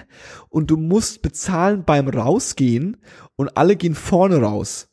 Also du, das, das, das, das, das und da, da fahren so viele Leute, die so viele Touris Bus in dieser Stadt, dass es einfach super awkward ist, dich die ganze Zeit durchzudrängen, bis du vorne bist und dann kostet auch alles den, den gleichen Tarif. Also es kostet in diesem großen Stadtgebiet kostet alles gleich. Es gibt einfach gar keinen Sinn, warum dieses System so ist, wie es ist. Das hat mich wahnsinnig gemacht. Da hab ich aber so, Ja. Wie könnt ihr euch das denn überlegen? Und äh, ähm, da mussten wir auch irgendwie, sind wir einfach eingestiegen und haben dann gewusst, dass es ein weirdes System ist und dann mussten dann gucken. Und ich war auch ein bisschen panisch, wie funktioniert das jetzt? So- Aber irgendwann, wenn du es verstanden hast, ist es auch nicht so schwer. Und Kyoto ist halt Touri-Hochburg voll mit ähm, äh, Tempeln, also wirklich voll mit Tempeln, das alles voll mit Tempeln und Schreinen. Gibt es, glaube ich, eine Milliarden. Das die Zahl ist echt, habe ich bei Wikipedia nachgeschaut. äh, äh, äh, mehr, mehr Tempel als äh, äh, Menschen. Menschen. Ja. ähm, und ähm, ähm, das war aber ganz geil. Also ich habe eigentlich, als ich da, als, als, als wir uns darauf vorbereitet haben hinzufahren, dachte ich so ein bisschen, ne, ist das nicht bestimmt langweilig gegenüber Tokio? Aber ähm, da gibt's auch halt, dadurch, dass es so viele Tempel gibt, gibt's auch für jeden Geschmack was. Da gibt's so die großen bombastischen Tempel, die irgendwie alle die gleiche Farbe haben und super schön ausschauen. Da gibt's die urigen, weirden im, im Dschungel mit irgendwie alles verwuchert und äh, äh, ähm, wir waren irgendwie äh, an einem Schrein, der uns der Lonely Planet empfohlen hat, der so mega abseits war und man musste so ein bisschen den Wald hochlaufen und äh, äh, war bestimmt 15 Minuten unterwegs durch den Wald und dann hast du einen Wasserfall und so eine alte Brücke und neben dieser alten Brücke und dem Wasserfall ist halt dann so ein Schrein. Sieht einfach aus wie im fucking Bilderbuch. Und dann lustigerweise war genau in dem Moment auch noch so ein verdammter Mönch da gesessen und hat dann auch noch so ein bisschen seine Mucke gespielt. Es war einfach wie, Geil. äh, es war einfach nur Klischee hoch 10 oder so, mega witzig. Und ähm, äh, ähm, das war schön. Aber mehr kann ich dazu nicht sagen, weil das muss man sich halt anschauen. Und äh, äh, ich habe keine spirituelle Erfahrung gemacht. Ähm, aber äh, das geht voll klar. Also nicht abgeschreckt sein, dass das, dass man irgendwie denkt, das ist jetzt irgendwie äh, Touri-Abzucker oder so. Das Mhm. ist, ist es wirklich nicht. Genau, das war so das eine Kontrastprogramm und ähm, in Osaka war dann wieder volle, voll geballert mit Gekreische, weil es da auch irgendwie so eine große Straße gibt, wo irgendwie alles voll mit Restaurants ist, die alle außen große Reklamen haben, die meistens 3D-Figuren des Essens sind, das sie da verkaufen, die sich dann auch bewegen, so Krebse, die sich bewegen und äh, äh, äh, ganz viele äh, Oktopusse und Squids, die sich bewegen, weil es da halt dann irgendwelche Fishballs gibt und so und eine Hand, die nur Sushi hält und also super äh, ähm, flashig und äh, ähm, das war dann nochmal so, dass das, das, das beballert werden, bevor wir dann nach Shimoda gefahren sind, um am Strand zu chillen. Jo, Ja. das wie, war wie lange warst du da? Zwei, zwei Wochen, ne? Ja, ja. Vielleicht- Ich, ich würde, ich würde, ich bin, ich habe da auch ein paar Mal drüber nachgedacht. Also man kann bestimmt locker, also man kann, ich habe ja bei weitem nicht alles gesehen, du kannst wahrscheinlich locker mal drei Wochen Japan verbringen und dann hast du, glaube ich, aber auch so das meiste gesehen, was man so sehen will, außer man will jetzt wirklich jede Stadt gesehen haben und will jetzt auch nochmal jeden Tempel und jeden Berg gesehen haben und jeden Strand und jede Insel, da gibt's ja unglaublich viele Inseln noch. Hm. Ähm, äh, ich äh, war so im Modus, das ist auch so was, was mir immer passiert, wenn ich dann so zwei Wochen irgendwo bin, oder drei Wochen, dann äh, habe ich keinen Bock mehr auf diesen Touri-Modus und bin dann bereit für Alltag. Dann hätte ich Bock, in dem Land Alltag zu erleben. Mhm. Du, was ich meine? Dann würde ich Ja. gern irgendwie eine Aktivität haben und irgendwie dann mal gern dann drei Monate da sein oder, oder ein halbes Jahr. Ja, nicht so Äh, komplett äh, äh. ausgekoppelt quasi von der Genau. Ich habe von diesem, auf dieser, diesen Touri-Modus ertrage ich nicht länger, als- also Ja. in dem man sich so selbst befindet. Mhm. Den ertrage ich nicht länger als Mhm. äh, äh, zwei, drei Wochen. Ja, ich glaube, man muss man gerade so nach zwei, drei Wochen irgendwie hartem Input muss man auch ein bisschen runterschalten. Hast du Mount Fuji gesehen? Ich habe Mount Fuji nicht gesehen, nein. Schade. Äh, wir haben gehofft, dass wir ihn auf der Zugfahrt zwischen äh, Tokio und Ko äh, Kyoto sehen, Mhm. weil man ihn da wohl sehr gut sehen kann, aber halt nur, wenn klar ist. Und wir waren zur Regenzeit da Ah, okay. und dann war halt nicht mehr so Zugenebelt ganz alles. klar. Ja, Ja, ja. leider nicht Ja. gesehen. Also kann man hinfahren. Japan kann man voll machen. Okay. Ist voll, voll, voll machbar. Kann ich also die Reise dahin ist halt, die ist halt scheiße.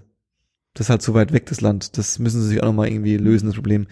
äh, das ist also, äh, wir waren, du bist halt, ich war halt 24 Stunden unterwegs oder länger, bis man von Tür zu Tür und das ist einfach ekelhaft anstrengend. ist anstrengend, ja. Mit zwei so einmal zwölf, einmal sechs Stunden Flug und äh, Wie beide zusammen, also 18 Stunden Flug insgesamt oder was? äh, ja. Meinst du? Okay. Ja. Ja. Ja. Okay, ist es denn äh, vielleicht abschließend, ne? Jetzt haben wir äh, unglaublich viel gehört. Ähm, aber eine Sache, die ich halt immer höre und auch lese, ist dann irgendwie die des Preises letzten Endes, ne? Oder der Ausgaben. Also, Mhm. dass ja Japan eigentlich im Vergleich zu Thailand oder äh, China oder anderen asiatischen Ländern, auch wenn man das wahrscheinlich kulturell kaum vergleichen kann, äh, aber es ist halt doch extrem teuer, oder? Ich war, Oder Johannes? ich war in den anderen Ländern noch nicht, äh, ähm, aber ich würde sagen, ja. Verglichen zu den Ländern auf jeden Fall. Ähm, Verglichen zu Deutschland, das kannst du ja vielleicht am besten vergleichen. ähnlich, würde ich behaupten. Ähm, ich habe da keine, also bestimmt gibt's, äh, äh, ich glaube, Essen gehen und so ist ist da vielleicht teurer, wobei ich nicht weiß, ob München dann so viel günstiger wieder ist, Mhm. so als Paradebeispiel. Äh, äh, äh, Fabio hat ja irgendwie erwähnt, dass ähm, äh, Bekannte von ihm da waren und ähm, das ohne Budget gemacht haben. Du kannst Japan schon ohne Budget machen. Geht schon klar. Äh, wenn du, äh, wie immer halt, aber wenn du ähm, bisschen Geld ausgeben willst, dann äh, kriegst du es da schon los. Hm. Also auch so, was mir aufgefallen ist, was ähm, ähm, die fashionmäßig oder worauf die Japaner brutal stehen, ist ähm, also nicht also nicht Secondhand, sondern ja doch Secondhand beziehungsweise äh, so so so Original Retro Klamotten und äh, vor allem Amerika. Also Amerika, die feiern Amerika mehr als Deutschland Amerika feiert, was äh, geschichtlich ein bisschen weird ist, muss man so sagen, aber das sind die total drauf. Die wollen einfach alle Amerik äh, New York, LA, Hm. amerikanische Streetwear-Labels ist einfach der, der, der Shit und, und Levi's Jeans und Hm. alles Cowboy-Style und, und, und das sind die voll drauf und Na sind gut, bereit, viel mehr Geld auszugeben dafür, ganz kurz. Ja. Und äh, so eine Anekdote, die mir ein Bekannter, der so ein bisschen im Jeans-Thema drin war, erzählt hat, war so dieses, da gibt's Läden, die dann auf die Suche gehen, um Chargen äh, äh, von von von und Lager von Levi's Jeans, die in den 70ern produziert wurden, so aufkaufen und für horrende Summen dann dann in äh, ähm, in Japan wieder verkaufen, weil weil die Leute da total drauf abfahren und ähm, also günstige Klamotten äh, war nicht so einfach. Ja, aber cool.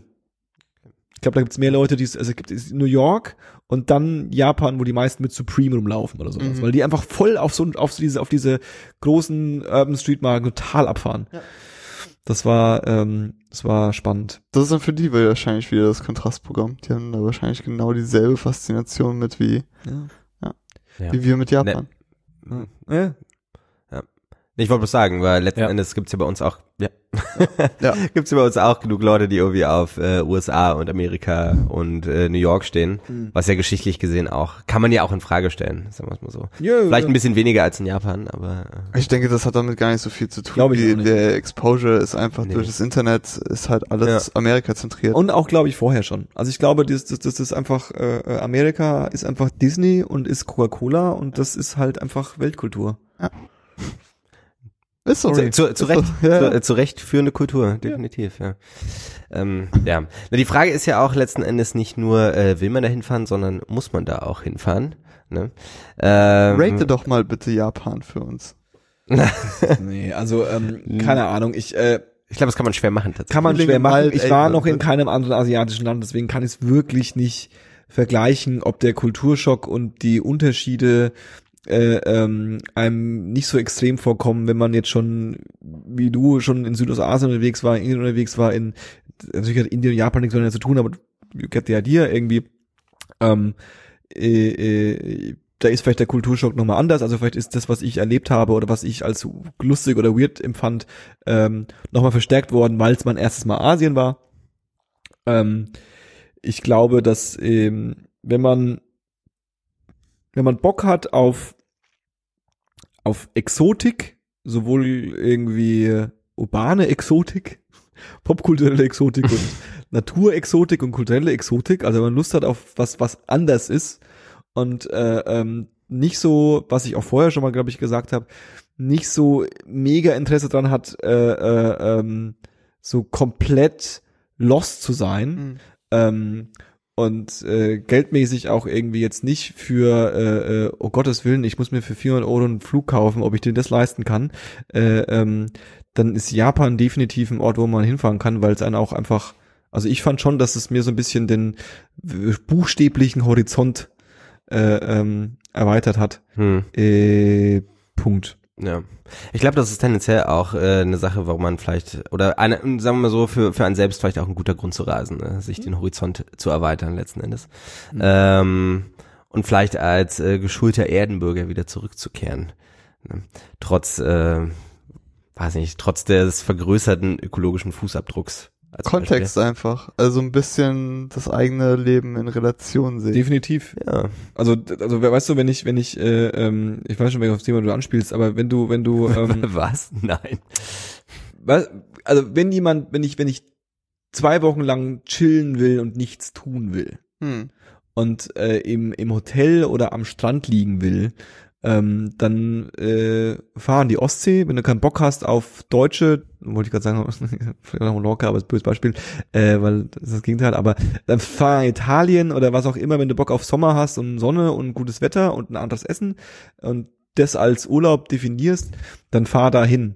Äh, äh, wenn du Lust hast, ähm, deinen Horizont zu erweitern oder ähm, dich, dich irgendwie äh, ähm, was zu erleben, Hm. dann äh, äh, ist es, glaube ich, okay zu sagen, ich fliege jetzt mal nach Japan Hm. oder nach, also ne, also von Ja, ja, also ja, weit weg. Ja, Ja. ja. Ähm, Ja.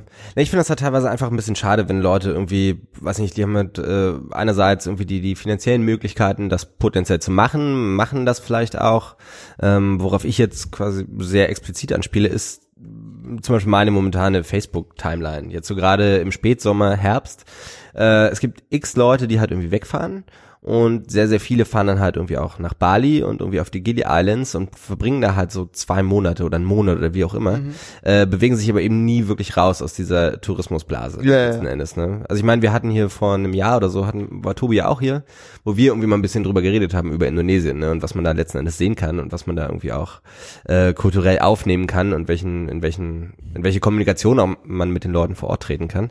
Und ich finde es dann einfach ein bisschen schade, wenn du dann halt zu viele Leute hast, die irgendwie von hier nach Bali fahren, aber genau denselben Scheiß auch irgendwie auf Malle machen können. Ja. ja, genau, Ja. also nach Bali fahren in ein äh, äh, in Wellness-Restaurant, äh, Wellness Ja, ja, genau, und dann genau. in Bali zwei Wochen zu sein. Und dann aber auch komplett äh, auf sämtliche Konventionen zu scheißen und zu sagen, ähm, die irgendwie die kulturellen Befindlichkeiten der Leute vor Ort, der Locals, sind mir tendenziell erstmal egal. Das geht mir erstmal um mich und dass ich jetzt dabei Spaß habe sozusagen. Ne?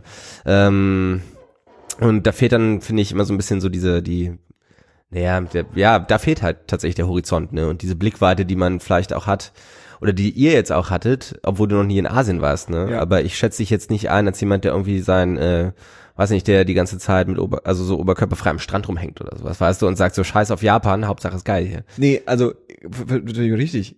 Ich finde Urlaub geil, wo ich oben ohne äh, am Strand rumchillen kann. Aber dafür würde ich nicht nach Japan fahren. Ja. Dafür würde ich Ja, ja, dann genau. halt eben nach äh, äh, Malotze fahren. Mal schön, schön zwei Wochen. Nach Rand Einmal saufen, Junge. schön Malotze, geil. Aber Chris, was ist die Schlussfolgerung davon? Also ist es dann deswegen nicht okay, dass Leute nach Bali fahren, um da äh, einen Monat lang Mallorca zu imitieren? Oder Ähm, Soweit würde ich gar nicht gehen. Also ich würde also ich kann das für mich bewerten, für mich persönlich und wie ich das finde. Ich würde jetzt daraus nicht ableiten, was sie machen sollen oder nicht machen sollen. Ich finde es halt tendenziell eher schade, Das ist verschwendetes Potenzial einfach. sozusagen. Ne? Also ich meine, so, sollen die Leute das machen und letzten Endes füttern sie irgendwie ein, ein lokales System vor Ort, was sicherlich auch vielen Leuten was bringt, ne? weil sie irgendwie den, den Tourismus am Leben halten. Ähm, ob das gut oder schlecht ist, das kann man nicht so einfach beantworten, würde ich behaupten. Ne? Also natürlich hilfst du damit Leuten, wenn du da irgendwie ähm, dir jeden Abend irgendwie die die äh, Mojito-Kante gibst. Ähm, und sicherlich werden davon irgendwie Kinder aus irgendwie äh, aus dörflichen Gegenden irgendwie zur Schule geschickt, klar. Ne? Ob, auf der anderen Seite stört's auch so ein bisschen die lokale Kultur, würde ich sagen. Ne? Aber keine Ahnung. Ich will mich jetzt Aber dafür so ist es halt diese Blase, dafür sind es halt diese Ressorts. Ressorts. ja, ja, aber ich meine nicht nur du Ressorts, ich meine allgemein auch so ein bisschen dieses ganze Backpacker-Ding. Mhm. Ne? Aber du weißt halt so, ich meine, hier gibt's ja auch ein Touri-Viertel zum Beispiel. Du weißt Ja, halt, ja. okay, das Touri-Viertel ist fucking Touri-Viertel. Wenn ich wirklich was von Berlin sehen will, dann fahr ich da eher nicht hin. Aber ich glaube nicht, dass viel, dass alle Leute so denken, sagen wir es mal so. Mhm. Also ich kann nicht sagen, wie viele das jetzt sind. Ne? Ja. Aber halt so dieses Jahr, Hauptsache ich war im Ausland und hau Hauptsache ich war woanders. Ja, richtig. Äh, Egal, was ich gemacht habe, das ja, gilt halt nicht. Da gebe ich dir auf jeden Fall recht. Ja. Ja. Ne? Also keine Ahnung, ich meine, das ist halt von vornherein schon irgendwie eine schwierige ethische Frage. Ähm, fährt man, warum fährt man in Urlaub, ne? Und ist das okay? Mm, Aber ich meine, es ist ja auch so ein bisschen die Sache, wenn, ähm, also Bali könnte ja zum Beispiel auch sagen, mm, wir haben darauf keinen Bock und dann werden gar nicht erst Hotels gebaut oder dann bietet Mhm. man erst gar nicht die Möglichkeit, dass Leute so eine Art von Urlaub machen können. Aber die Möglichkeit ist ja da. Leute können ja für wenig Geld dahin fahren und, also, weißt du, da ist ja irgendwo ist ja schon eine Entscheidung getroffen von, von welcher Seite auch immer. Naja, klar, es gibt auch eine Nachfrage, ne? Aber ich Deswegen. meine, das sind halt, also, weiß nicht, wenn wir jetzt bei Bali bleiben wollen, natürlich haben die Leute Bock auf Geld, ne? Und da, ich meine, gerade Bali ist vielleicht auch nochmal ein schlechtes Beispiel, weil die Leute schon auf ihre Kultur achten, ne? Hm. Das ist ja so die einzige hinduistische Insel, Insel im muslimischen Indonesien, Hm. äh, oder muslimisch-christlichen Indonesien und ähm, die lassen sich das quasi, naja, letzten Endes, die finden das schon geil, dass Leute hinkommen, ähm, irgendwie diese Kultur da nutzen und sind auch so geistesgegenwärtig zu sagen, okay, wir lassen uns jetzt nicht, also wir gehen nur bis zu einem bestimmten Punkt Ja, ja. und äh, verraten unsere Kultur in Anführungszeichen nicht Und komplett. das, was wir machen, Ne? lassen wir uns halt dann doch auch ein bisschen was kosten. So. Genau, aber Bali ist halt insofern ein schlechtes Beispiel, dass es den Tourismus schon Ewigkeiten gibt und es gibt halt ganz viele andere Orte, Ja. wo es eben nicht so Ja, ist. Ne? Ähm, ist halt Ja, aber die Sache Frage. ist, weil du halt meintest, du willst so ein bisschen auf die Frage hinaus, warum sollte man, oder ja doch, warum sollte man reisen quasi? Mhm. Ähm, das klingt ja für mich so ein bisschen, also was ist, was ist deine Antwort darauf? Weil es klingt für mich so ein bisschen, als gäbe es quasi einen Grund zu sagen, dass die Art von Reisen, wo ich halt jetzt in einem Land, setz auch immer, was du auch immer einsetzen möchtest, hin, um jetzt vier Monate, äh, vier Wochen am Strand rumzuliegen und mich Mhm. zu besaufen. Oder ich pack mir einen Rucksack und bin zwei Monate unterwegs ohne, also, also für mich unterwegs quasi, weißt du? Hm. Ähm, ich finde nicht, dass es darauf eine Antwort gibt, um ehrlich zu sein. Ne? Und wir hat Okay. beides so seine Daseinsberechtigung und du kannst halt nicht, das meinte ich ja gerade, ne? Also ich würde mich jetzt nicht hinstellen und sagen, das ist falsch, was die Mhm, machen. mhm. Ich kann halt nur sagen, dass ich es nicht, also ich würde es selber nicht so machen, letzten Endes, ne? Ähm, aber klar, das ist natürlich die Frage, ne? Wo ist der Unterschied? Ist es nicht letzten Endes irgendwie auch eher so ein, so ein, weiß ich nicht, für viele Backpacker und für mich dann vielleicht auch so ein bisschen so das Ding, hm, eigentlich bin ich geiler als die Leute, die das machen, weißt du? Ähm, und ich glaube, das spielt halt immer ein bisschen mit, wenn du reist, ne? Am- Hinterher sagen zu können, hm, ich habe das und das gemacht, ne? Wenn auch nur für einen selber. letzten Ich meine, vielleicht ist auch Und- die Sache, dass, dass wenn du jetzt für, für vier Wochen nach Marokko fährst und da am Strand rumliegst beispielsweise, ja, dann hast du ja in den vier Wochen irgendwie trotzdem das Essen von da, trotzdem kommunizierst du so ein bisschen mit den Leuten von da und so und vielleicht ist halt für die Leute, die diese Art von Urlaub feiern, ähm, der Horizont in der Hinsicht erweitert, dass sie in Marokko waren, Hm? aber der Horizont in dem Moment auch erstmal zu Ende, weil sie eben nicht wissen, was sind meine Möglichkeiten, wie, wie kann ich, wie kann ich die Kultur anders wahrnehmen, ja, wie mache ich das, worunter du verstehst, den Horizont, oder worunter wir verstehen, ich, ich sehe es ja im Prinzip genauso wie du, ähm, wie erweitere ich meinen Horizont hier, ja, wie mache ich das, wie, das, kann ich überhaupt hier einfach alleine losziehen und im nächsten Dorf kann ich jemanden ansprechen, der mir irgendwie weiterhilft oder so, weißt du, sondern die sehen zuerst die Möglichkeit, okay, ähm, ich gehe halt ins Reisebüro und die Frau im Reisebüro empfiehlt mir, na, fahren die und die Stadt, ja, da gibt's die und die Hotels, da versteht man dich, da ist alles cool, da wirst du vier Wochen Spaß haben, so, weißt du? Aber das ist ja auch vollkommen legitim. Also für manche Leute ist es halt auch nur dieser Nostalgiefaktor irgendwie. Du kennst es vielleicht auch aus deiner Kindheit so, man geht ins Reisebüro, man bucht eine Reise und dann fährt halt die ganze Familie Ganz los genau. und die Aber- wollen halt einfach nur diese Erholung. Ganz genau, und das ist ja genau das, was ich meine. Für, Ja. Also für, ich denke nicht, dass, dass man einen Unterschied, also dass man zwangsläufig einen Unterschied zwischen den Leuten machen muss, sondern ähm, Leute, die diesen vier Wochen Urlaub am Strand machen, ja, haben damit auch ihr Bild von einem Urlaub vervollständigt klar. einfach. also ja? jeder sucht ja irgendwie nur so seine Art von Frieden, so ein bisschen. Und für Ja, manche genau. ist es halt, dass sie sich unter das Volk begeben und wirklich die Kultur kennenlernen. Für manche ist es einfach, dass sie ausschalten können, dass sie halt weit von zu Hause weg sind und diese ganzen Konnotationen alle nicht da sind. Und es geht wirklich nur darum, dass man den Kopf ausschalten kann mal. Aber ich denke, es läuft eigentlich so, es soll halt auf so eine Grundzufriedenheit hinauslaufen. Und ich denke, das ist bei beiden Möglichkeiten auch gegeben. Die Frage ist halt, wenn du das jetzt wirklich von so einer analytischen Seite aus angehst und sagst, okay, gehen wir jetzt mal wieder zurück nach Bali, ja, da fahren jetzt potenziell mehr Leute hin, die da Urlaub machen und dann aber bloß vier Wochen da am Strand rumchillen. Hm.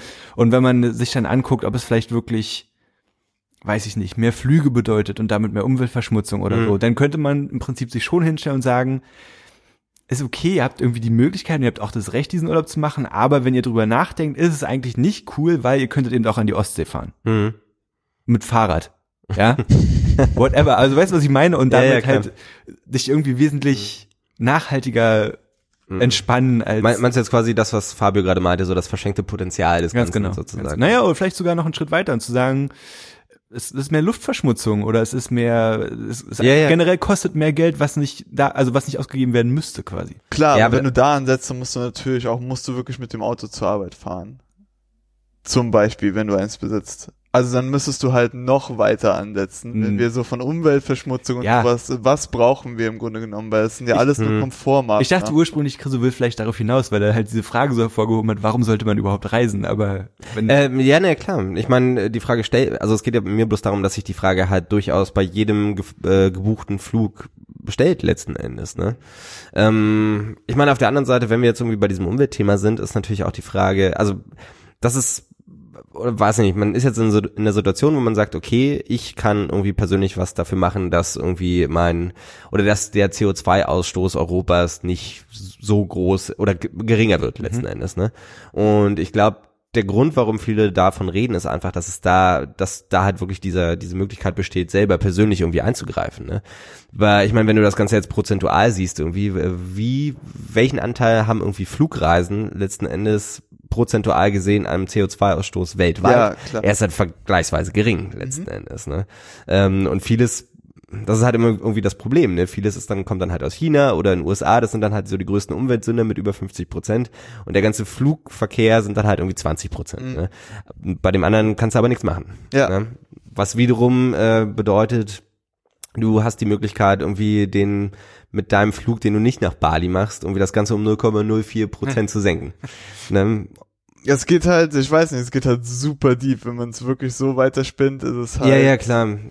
Natürlich. Im Grunde genommen, wir verlassen uns quasi auf Dinge, die wir kennengelernt haben und von denen wir wissen, dass sie möglich sind. Und dann haben wir, dann haben wir so diesen Grundgedanken, dass wir das Anrecht darauf haben, sie zu nutzen, wie zum Beispiel eine Flugreise, was für Leute von vor 200 Jahren undenkbar gewesen wäre. Aus bekannten Gründen. Aus bekannten Gründen. Aber ähm, ja, im Grunde genommen ist es halt unser Unvermögen, auf diese Dinge zu verzichten, Mhm. die wirklich in Frage gestellt werden müssten und Mhm. weniger äh, die Maßnahmen an sich. Ja, theoretisch, Aber- wenn du halt so eine ethische Seite mit reinbringst, dann könnte man halt sagen, dass aber so Länder wie zum Beispiel Deutschland, wo eben jeder die Möglichkeit hat, solche Reisen zu machen, Mhm. dann im Prinzip auch in der Verantwortung ist, sich vielleicht die Frage zu stellen und zu sagen, muss ich jetzt wirklich nach Bali fliegen, um vier Wochen am Strand zu liegen oder eben Ja. nicht? Das stimmt. Ich meine, wir können ja auch mal einfach direkt in die Runde fragen. Würdet ihr jetzt darauf verzichten? Also äh, auf, aufs Reisen irgendwie aus was für Gründen auch immer, um irgendwie die äh, Kultur nicht zu touristifizieren vor Ort, wo auch immer es hingeht, um die Umwelt zu schützen. Hm, hm, hm. Also, naja, Also ich, ganz ehrlich gesagt, nicht. Das hat aber auch den Grund, dass ich sowieso nicht oft reise. Das heißt, wenn ich mich dann dazu entscheide, zu reisen, dann will ich es halt auch voll ausnutzen. hm. Ich glaube, ich ma- mache nochmal ein ganz anderes Fass auf und dann mache ich es gleich wieder zu. Ähm, ich glaube, äh, ganz anderer Aspekt, ähm, ich glaube, eine der wichtigsten Herausforderungen, die die Gesamtmenschheit äh, äh, äh, meistern muss in den nächsten 100 Jahren, ist zu verstehen, dass wir ganz hippiemäßig äh, äh, ähm, alle hier zusammen auf diesem fucking Planeten wohnen und wir sollten anfangen, äh, viel besser miteinander klarzukommen und wir haben mittlerweile die Möglichkeiten, ähm, das Fremde und den anderen zu verstehen und nachzuvollziehen, wie der funktioniert und Ähnlichkeiten und Gemeinsamkeiten zu verstehen und einfach rauszufinden, dass wir alle hier rumsitzen und irgendwie unser Zeug machen. Mhm. Und ähm, wenn äh, ähm, es dazu führt, dass äh, äh, und wenn es nur ein kleiner Teil ist, dazu führt, dass wenn Leute viel reisen oder reisen können, ähm, sie mit anderen Kulturen und äh, äh, Sachen in, äh, in Berührung kommen und äh, äh, dadurch wir dem Ziel irgendwie einen Schritt näher kommen, ja,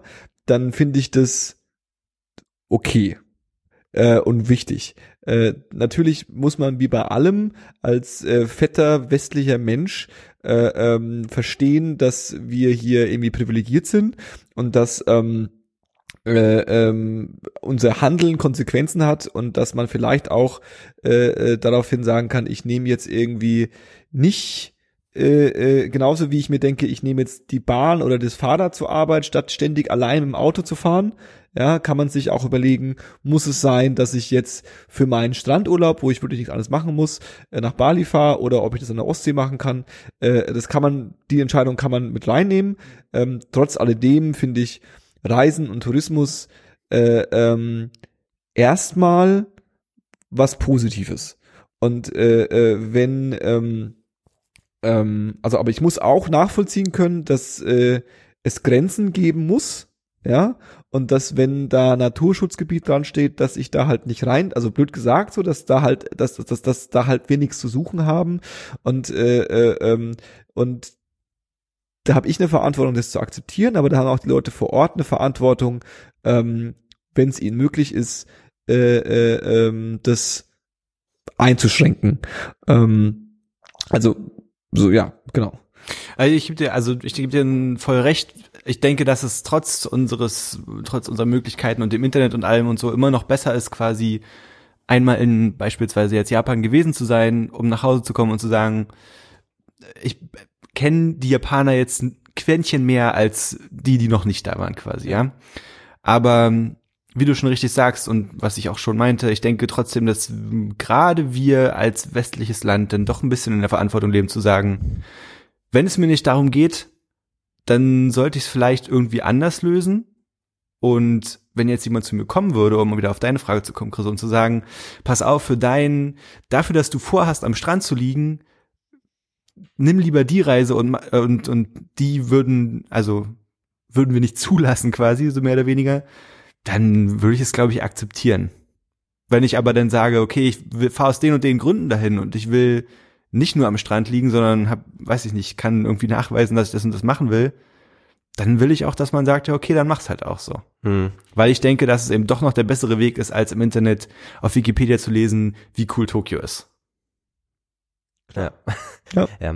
Klar. Ich finde es halt ein bisschen schwer dann auch immer, also obwohl ich ja eigentlich auch genau die Position vertrete, äh, vertrete finde ich es halt trotzdem schwer, anderen Leuten vorzuschreiben, was sie zu tun Klar. haben. Ne? Gerade was sowas Das ist ja auch eine irgendwie. utopische Frage gewesen von dir, oder nicht? Also, Ja, ja, so ein bisschen, klar. Du musst ja mal was Ein- vorschreiben. ein, du ein musst ja ruhig, Gedankenanstoß. musst ja bloß Eben. irgendwie, wenn, also wenn du, wenn du eine, eine Einstellung hast und die versuchst selbst dann zu halten, das kann ja schon auch schon mal reichen eigentlich. Also sind wir uns quasi einig damit, dass Reisen nicht nur selbst. Reisen ist scheiße. Punkt. Nee, das ist eben nicht nur Fahrt selbstsüchtig nicht weg. fuck, Bleib daheim. Oder sagen wir mal, es sollte nicht nur selbstsüchtig sein. Ja. Geht nicht raus, bleibt zu Hause, hört den Podcast, Ja. relax. Das ist wie, als wenn ihr unter Leuten wärt. Ich erkläre euch, was ich gesehen habe. Ihr müsst gar nicht mehr dahin fahren. Ich hatte auch das Gefühl, in Japan zu sein. ja, genau. Ich habe auch jetzt überhaupt nicht Konnichiwa, arigato, äh, äh, mehr weiß ich nicht. Hi. Hi. Hi. Hi. Das war wirklich, haben sie auch immer. Das war auch immer so mit, mit, so, mit, so, einem- mit so einem frohlockenden.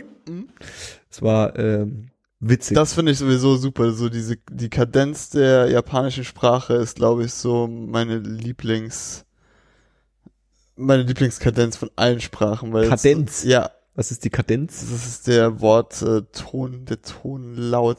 Ich Das weiß nicht, ist- wie es ist deswegen was- sage ich Kadenz. Ja, aber ich weiß, ich weiß genau, was du meinst. Das Aber ist, halt, äh, es klingt so voller Purpose und wirklich Ja. wirklich drin einfach. Und dabei wurde eigentlich nur Nudelsuppe bestellt. genau, Ja. genau. Aber es ist halt, ah, es Ja, hat so einen ja. Nachdruck einfach. Äh, ist auch so ein Singsang und so ein. Ja, genau. Ich gucke mir auch gerne ähm, Anime-Serien oder so. Wenn ich meine gucke, dann gucke ich sie halt auf Japanisch mit englischen Untertiteln, weil mich flasht das einfach. Auf jeden Fall. Ja. Ja, ich weiß, was du meinst, definitiv. Geht mir nicht anders, auf jeden Fall. Ja. Nee, vielleicht auch gerade interessant, weil äh, das vor wenigen Tagen gab es irgendwie eine, ähm, naja, ein Statement sozusagen von TripAdvisor, das ist ja so mit der, der größte Player eigentlich, ne, wenn es um äh, Travel im weitesten Sinne geht. Ne? Also einerseits irgendwie die Tipps, wie das halt auch Yelp macht und was weiß ich nicht für Portale, aber eben auch die Vermittlung von bestimmten Geschichten und ähm, also Hotels und Co. Und was sie gemacht haben oder was TravelAdvisor jetzt äh, ja bestätigt TripAdvisor? hat, äh, was habe ich gesagt? Travel, Travel Advisor. Äh, TripAdvisor. Tra Das ist der Trap Advisor. ist äh, zu sagen, wir vermitteln keine Tickets mehr für ähm, Attraktionen, die in irgendeiner Weise äh, Tiere negativ beeinflussen und schädli äh, schädigen können. Ne? Also das sind zum Beispiel irgendwie Elefantentouren in Thailand, das sind aber auch irgendwie so Wildlife-Geschichten mit Tigern irgendwo in Indien oder äh, Wale streicheln in Costa Rica. Da stehe ich dann aber komplett dahinter, weil kein Mensch hat irgendwie das Anrecht, finde ich zumindest, auf fucking Elefanten zu reiten oder Delfine zu streicheln, nur weil es technisch machbar Ich ist. finde, Elefanten sind unsere Sklaven. Wir sollten ihnen zeigen, dass äh, äh, wer der Herr im Haus ist. Und wenn das bedeutet, dass ein paar fette Amerikaner auf den reiten, dann äh, ist es so. Macht dir die Welt gefügig. Ja. Also ich finde, das ist ein richtig guten Schritt von TripAdvisor oder TrapAdvisor.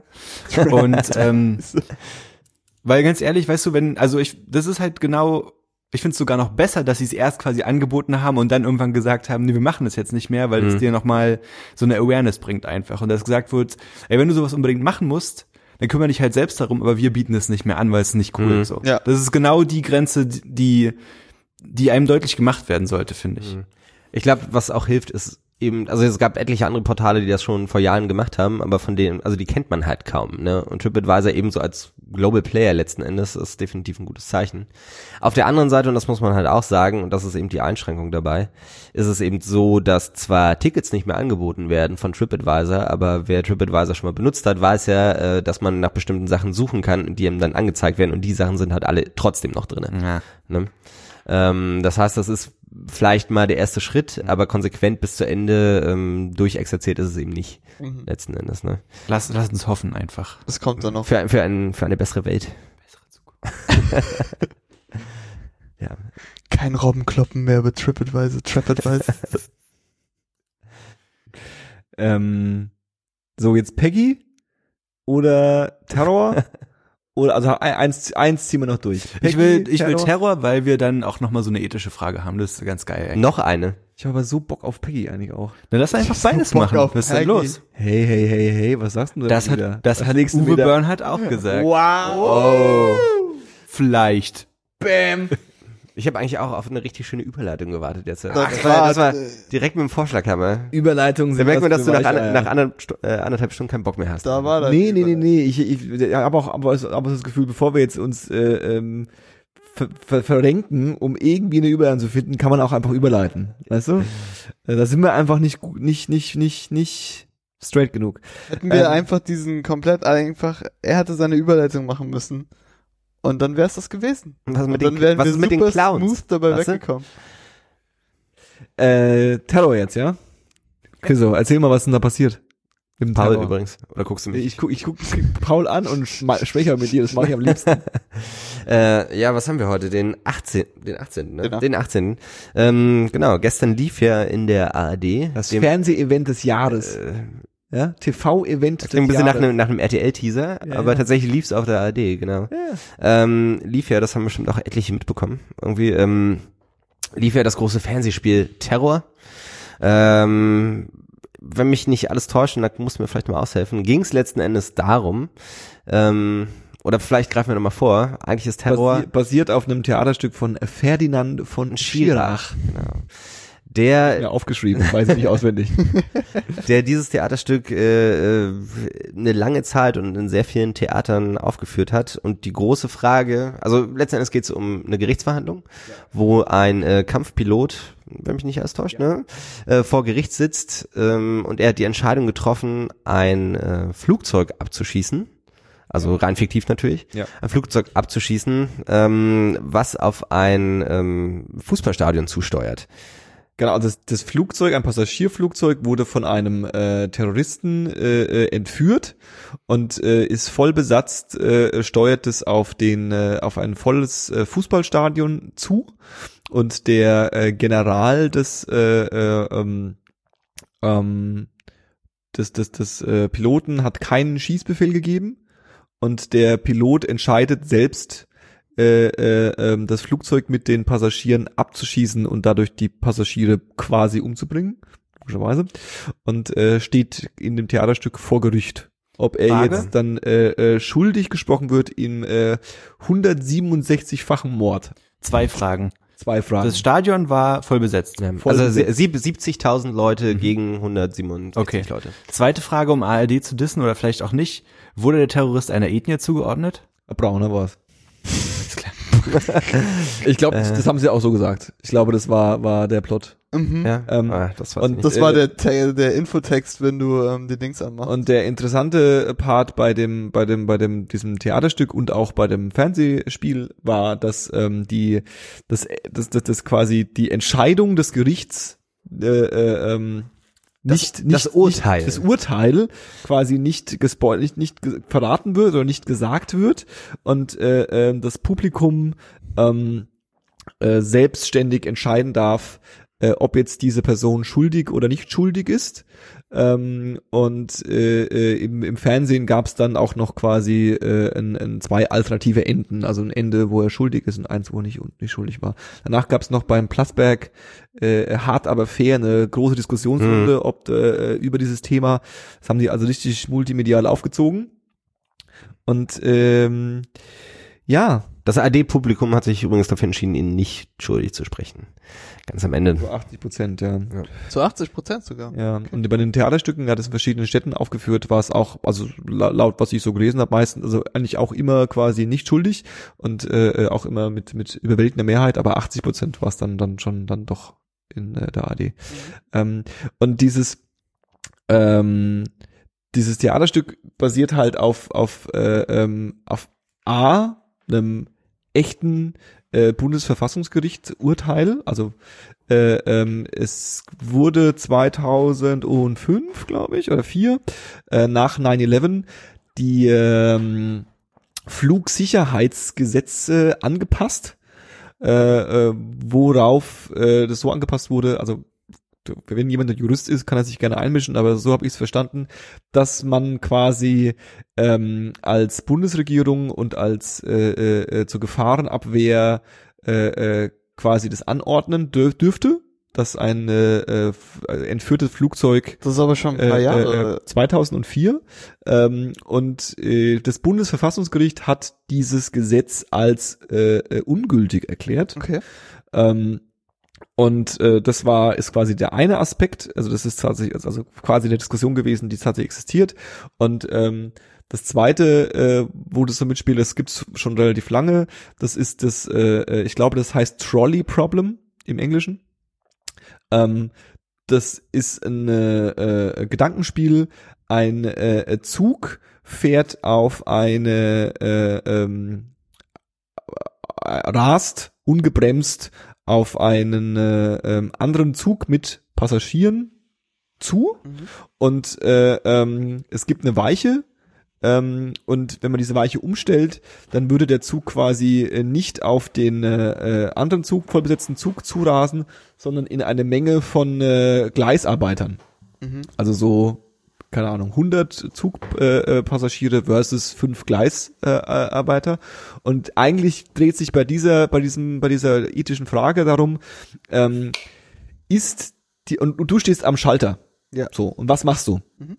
Wenn du nichts machst, fährt der Zug in den anderen Zug und wenn du den Schalter umlegst, fährt der Zug eben in die Menge.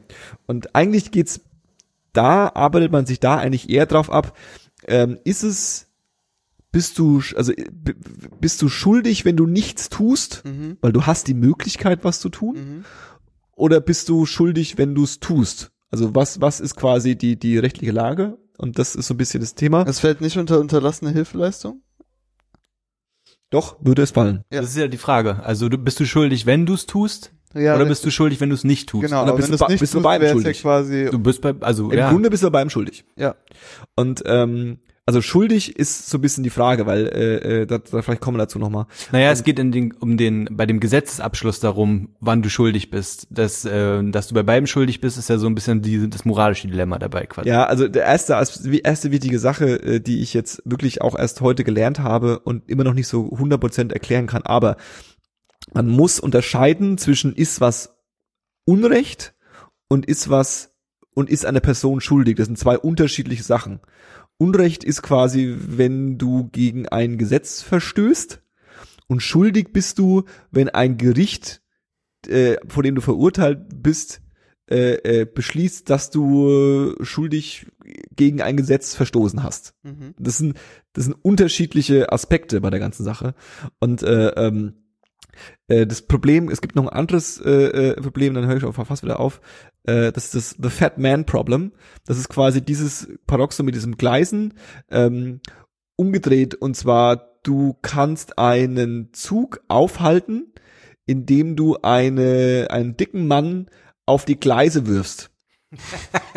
Also indem du, also der Witz ist quasi, du tötest bewusst eine Person, Mhm. um fünf Stück zu retten. Ob- Und das ist quasi nochmal ein anderer Aspekt, weil da ist, da nicht, geht's nicht darum, nichts zu, also, weil du tust ja was anderes als einen Schalter umhängen. Ja, sondern ja, ja. Du, du weißt, diese Person ist jetzt tot, Mhm. wenn ich das da drauf werfe. Und, äh, äh, ähm, also das ist alles so, das sind alles so, äh, Aspekte von diesem Theaterstück und, äh, ähm, ja, darum, darum ging's bei dem, bei dem, bei dem Theaterstück. Hm. Erinnert mich jetzt auch irgendwie sehr an die ganze Debatte des äh, der der selbstständig fahrenden Autos bei Google. Mhm. Ne? Ja, ähm, ist das ist ja auch- let letzten Endes dieselbe ethische Frage, die irgendwie gestellt wird. Ne? Also wenn das, dass du quasi den Computer innerhalb des Autos so oder das Auto so programmieren musst ähm, in der Unfallsituation, dass jetzt entweder weiß nicht, du hast halt äh, zwei Optionen. Die eine ist halt irgendwie drei Menschen umzubringen und äh, darunter ist dann ein was weiß ich, ein Obdachloser oder fünf Menschen, darunter ist aber dann ein Arzt oder andersrum. Ja, ja, ne? ja. Also einfach dieses moralische Dilemma, wer, also wer ist lebenswerter letzten Endes, ne? Ja. Genau. Wa- Was kam denn raus bei diesem Gerichtsurteil? Ich war kurz weg gerade. Äh, ja, super. Entschuldigung, Darf ich das den Hörern nochmal erzählen, nur weil du nicht zugehört hast? Ähm, das Bundesverfassungsgericht hat dieses Gesetz, das äh, äh, erlaubt, dass man ein Flugzeug abschießt, was irgendwie äh, ähm, quasi klassisches Beispiel, auf dieses Beispiel irgendwie auf ein Flugzeug, auf ein Flugzeugstadion, auf ein, auf ein Fußballstadion zurast. Dieses Gesetz hat das Bundesverfassungsgericht äh, für nichtig erklärt. Also hat das quasi Mhm. äh, äh, aufgehoben. Und äh, die Begründung ist eigentlich auch relativ klar.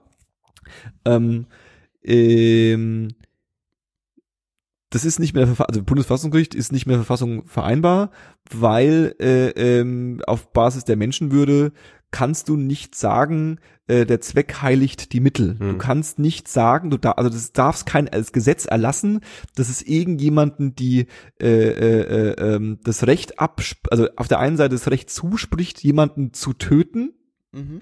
ähm, und äh, äh, zusätzlich auch damit der Person, die getötet werden würde, das Recht abspricht, sich dagegen zu wehren. Ja, das, das kannst du, das, das geht nicht. Das kannst du nicht als Gesetz erlassen. Das ist einfach mit der Verfassung nicht Hm. vereinbar. Okay. Und deswegen ist das Gesetz abgelehnt worden. Und äh, ähm, äh, ich habe einen relativ langen äh, Kommentar zu diesem äh, äh, Theaterstück äh, gelesen von äh, Thomas Fischer. Ähm, und äh, der ist äh, schreibt Ko- Kolumnen für die Zeit und ist Bundesrichter in Karlsruhe. Habe ich auch abgelesen gerade. Das habe ich nicht äh, wirklich auswendig gewusst. ähm, und der hat es heftig auseinandergenommen. Das muss ich jetzt nicht alles wiederholen, aber Lies es bitte äh, vor. Äh, äh, äh, ich habe Abschnitte hier, ich könnte es vorlesen, wenn ich nicht, wenn, es ja wenn ich nicht schlecht vorlesen würde. Ähm, es lohnt sich, das durchzulesen, aber ähm, im Grunde hat er das ähm, also erstmal niedergemacht, weil es halt irgendwie alles fachlich nicht richtig gemacht wurde, dieses, dieses, dieses, dieses äh, ähm, äh, äh, Ding. Und er meinte halt, ähm, wenn es so einen Fall konkret geben würde, wäre äh, ähm, das grundsätzlich relativ einfach. Ähm, der Typ hat Unrecht gehalten, äh, äh, gehandelt, äh, ähm, aber äh, hat im Grunde in dem Kontext Gefahr im Verzug äh, äh, gehandelt und dann kann man ihm dafür erstmal keine Schuld geben. So, das war eigentlich so die die die die die, die Grundessenz. Und ähm, das große Problem, was er damit hatte, war, dass man quasi eine relativ komplexe rechtliche Fragestellung äh, in dem Kontext äh, von diesem Bundesverfassungsgerichtsurteil, woher das alles ja passiert, äh, äh, äh, versucht, die Gesellschaft klären zu lassen und eigentlich nichts anderes macht, als ähm, die Gesellschaft zu fragen, was findet ihr besser? Dass 167 Leute gestorben sind oder dass 70.000 Leute sterben? Okay. Und bei- also das, das, das ist halt, das, das ist halt, äh, also ist eine relativ Also ist äh, zu simpel gedacht für so einen komplizierten Kontext Genau, sozusagen. genau. Das war so Okay. dieses, das, sein, sein, sein, Aber ist es jetzt eigentlich so, dass die, Intelli äh, die dieses Experiment Mhm. äh, als Grundlage von irgendwas genutzt würde oder ist es jetzt einfach erstmal da und man hat jetzt Das ist geguckt, einfach nur ein Fernseh-Event für Einschaltquoten. okay. Ja. Schade. Das ist nichts anderes. Also, äh, äh, ähm, ja, Punkt. Äh, ich habe jetzt ein bisschen euch an die Wand geredet wieder mal, es tut mir leid. Toll. Ähm, Aber du hast ja auch das Wissen mitgebracht. Ne? ja, es tut mir, ja, Das tut mir leid. es tut mir leid, dass, dass, tut mir leid, dass ich so dass, ich, dass ich mich vorbereitet habe. Wieder, Das ja? ist so klug, Ben. Äh, ähm, ja, nee, aber äh, äh, ich habe wie gesagt, ich glaube, keiner von uns hat's gesehen. Äh, ähm, Nope. Deswegen haben wir auch keine Ahnung, ob das jetzt ein gutes Theaterstück war oder ein schlechtes Theaterstück. Ich finde das Gedankenspiel ganz interessant und gerade, weil du vorhin das angesprochen hast, ähm, bezogen auf äh, äh, ähm, äh, automatisch fahrende Autos, ja, weil wie, wie, wie, wie implementierst du das da? Ja, also wie, Hm. wie, wie, wie, wie bekommst du so eine, so eine, so eine Moralentscheidung irgendwie hin und vor allem eine, wo du im Grunde nicht richtig handeln kannst. Hm. Ja. Hm. Und äh, äh, ähm, Ja, aber dann ist es ja gerade gut, dass man sich halt vorher versucht, Gedanken darum zu machen und dann nicht ähm, so eine Situation hat wie jetzt ist es auf einmal passiert und wir wissen nicht, wie wir jetzt damit umgehen. So. Ja. Also gerade zu diesem, dieser Geschichte mit den fahrenden Autos gibt's auch ein ganz äh, interessantes, naja, Internetspielchen ist vielleicht das falsche Wort, aber äh, es gibt so eine Applikation, wenn man, wenn man möchte, das findet man auch relativ schnell bei Google, äh, mit mehreren, mit irgendwie zehn äh, äh, immer schwieriger werdenden Levels sozusagen.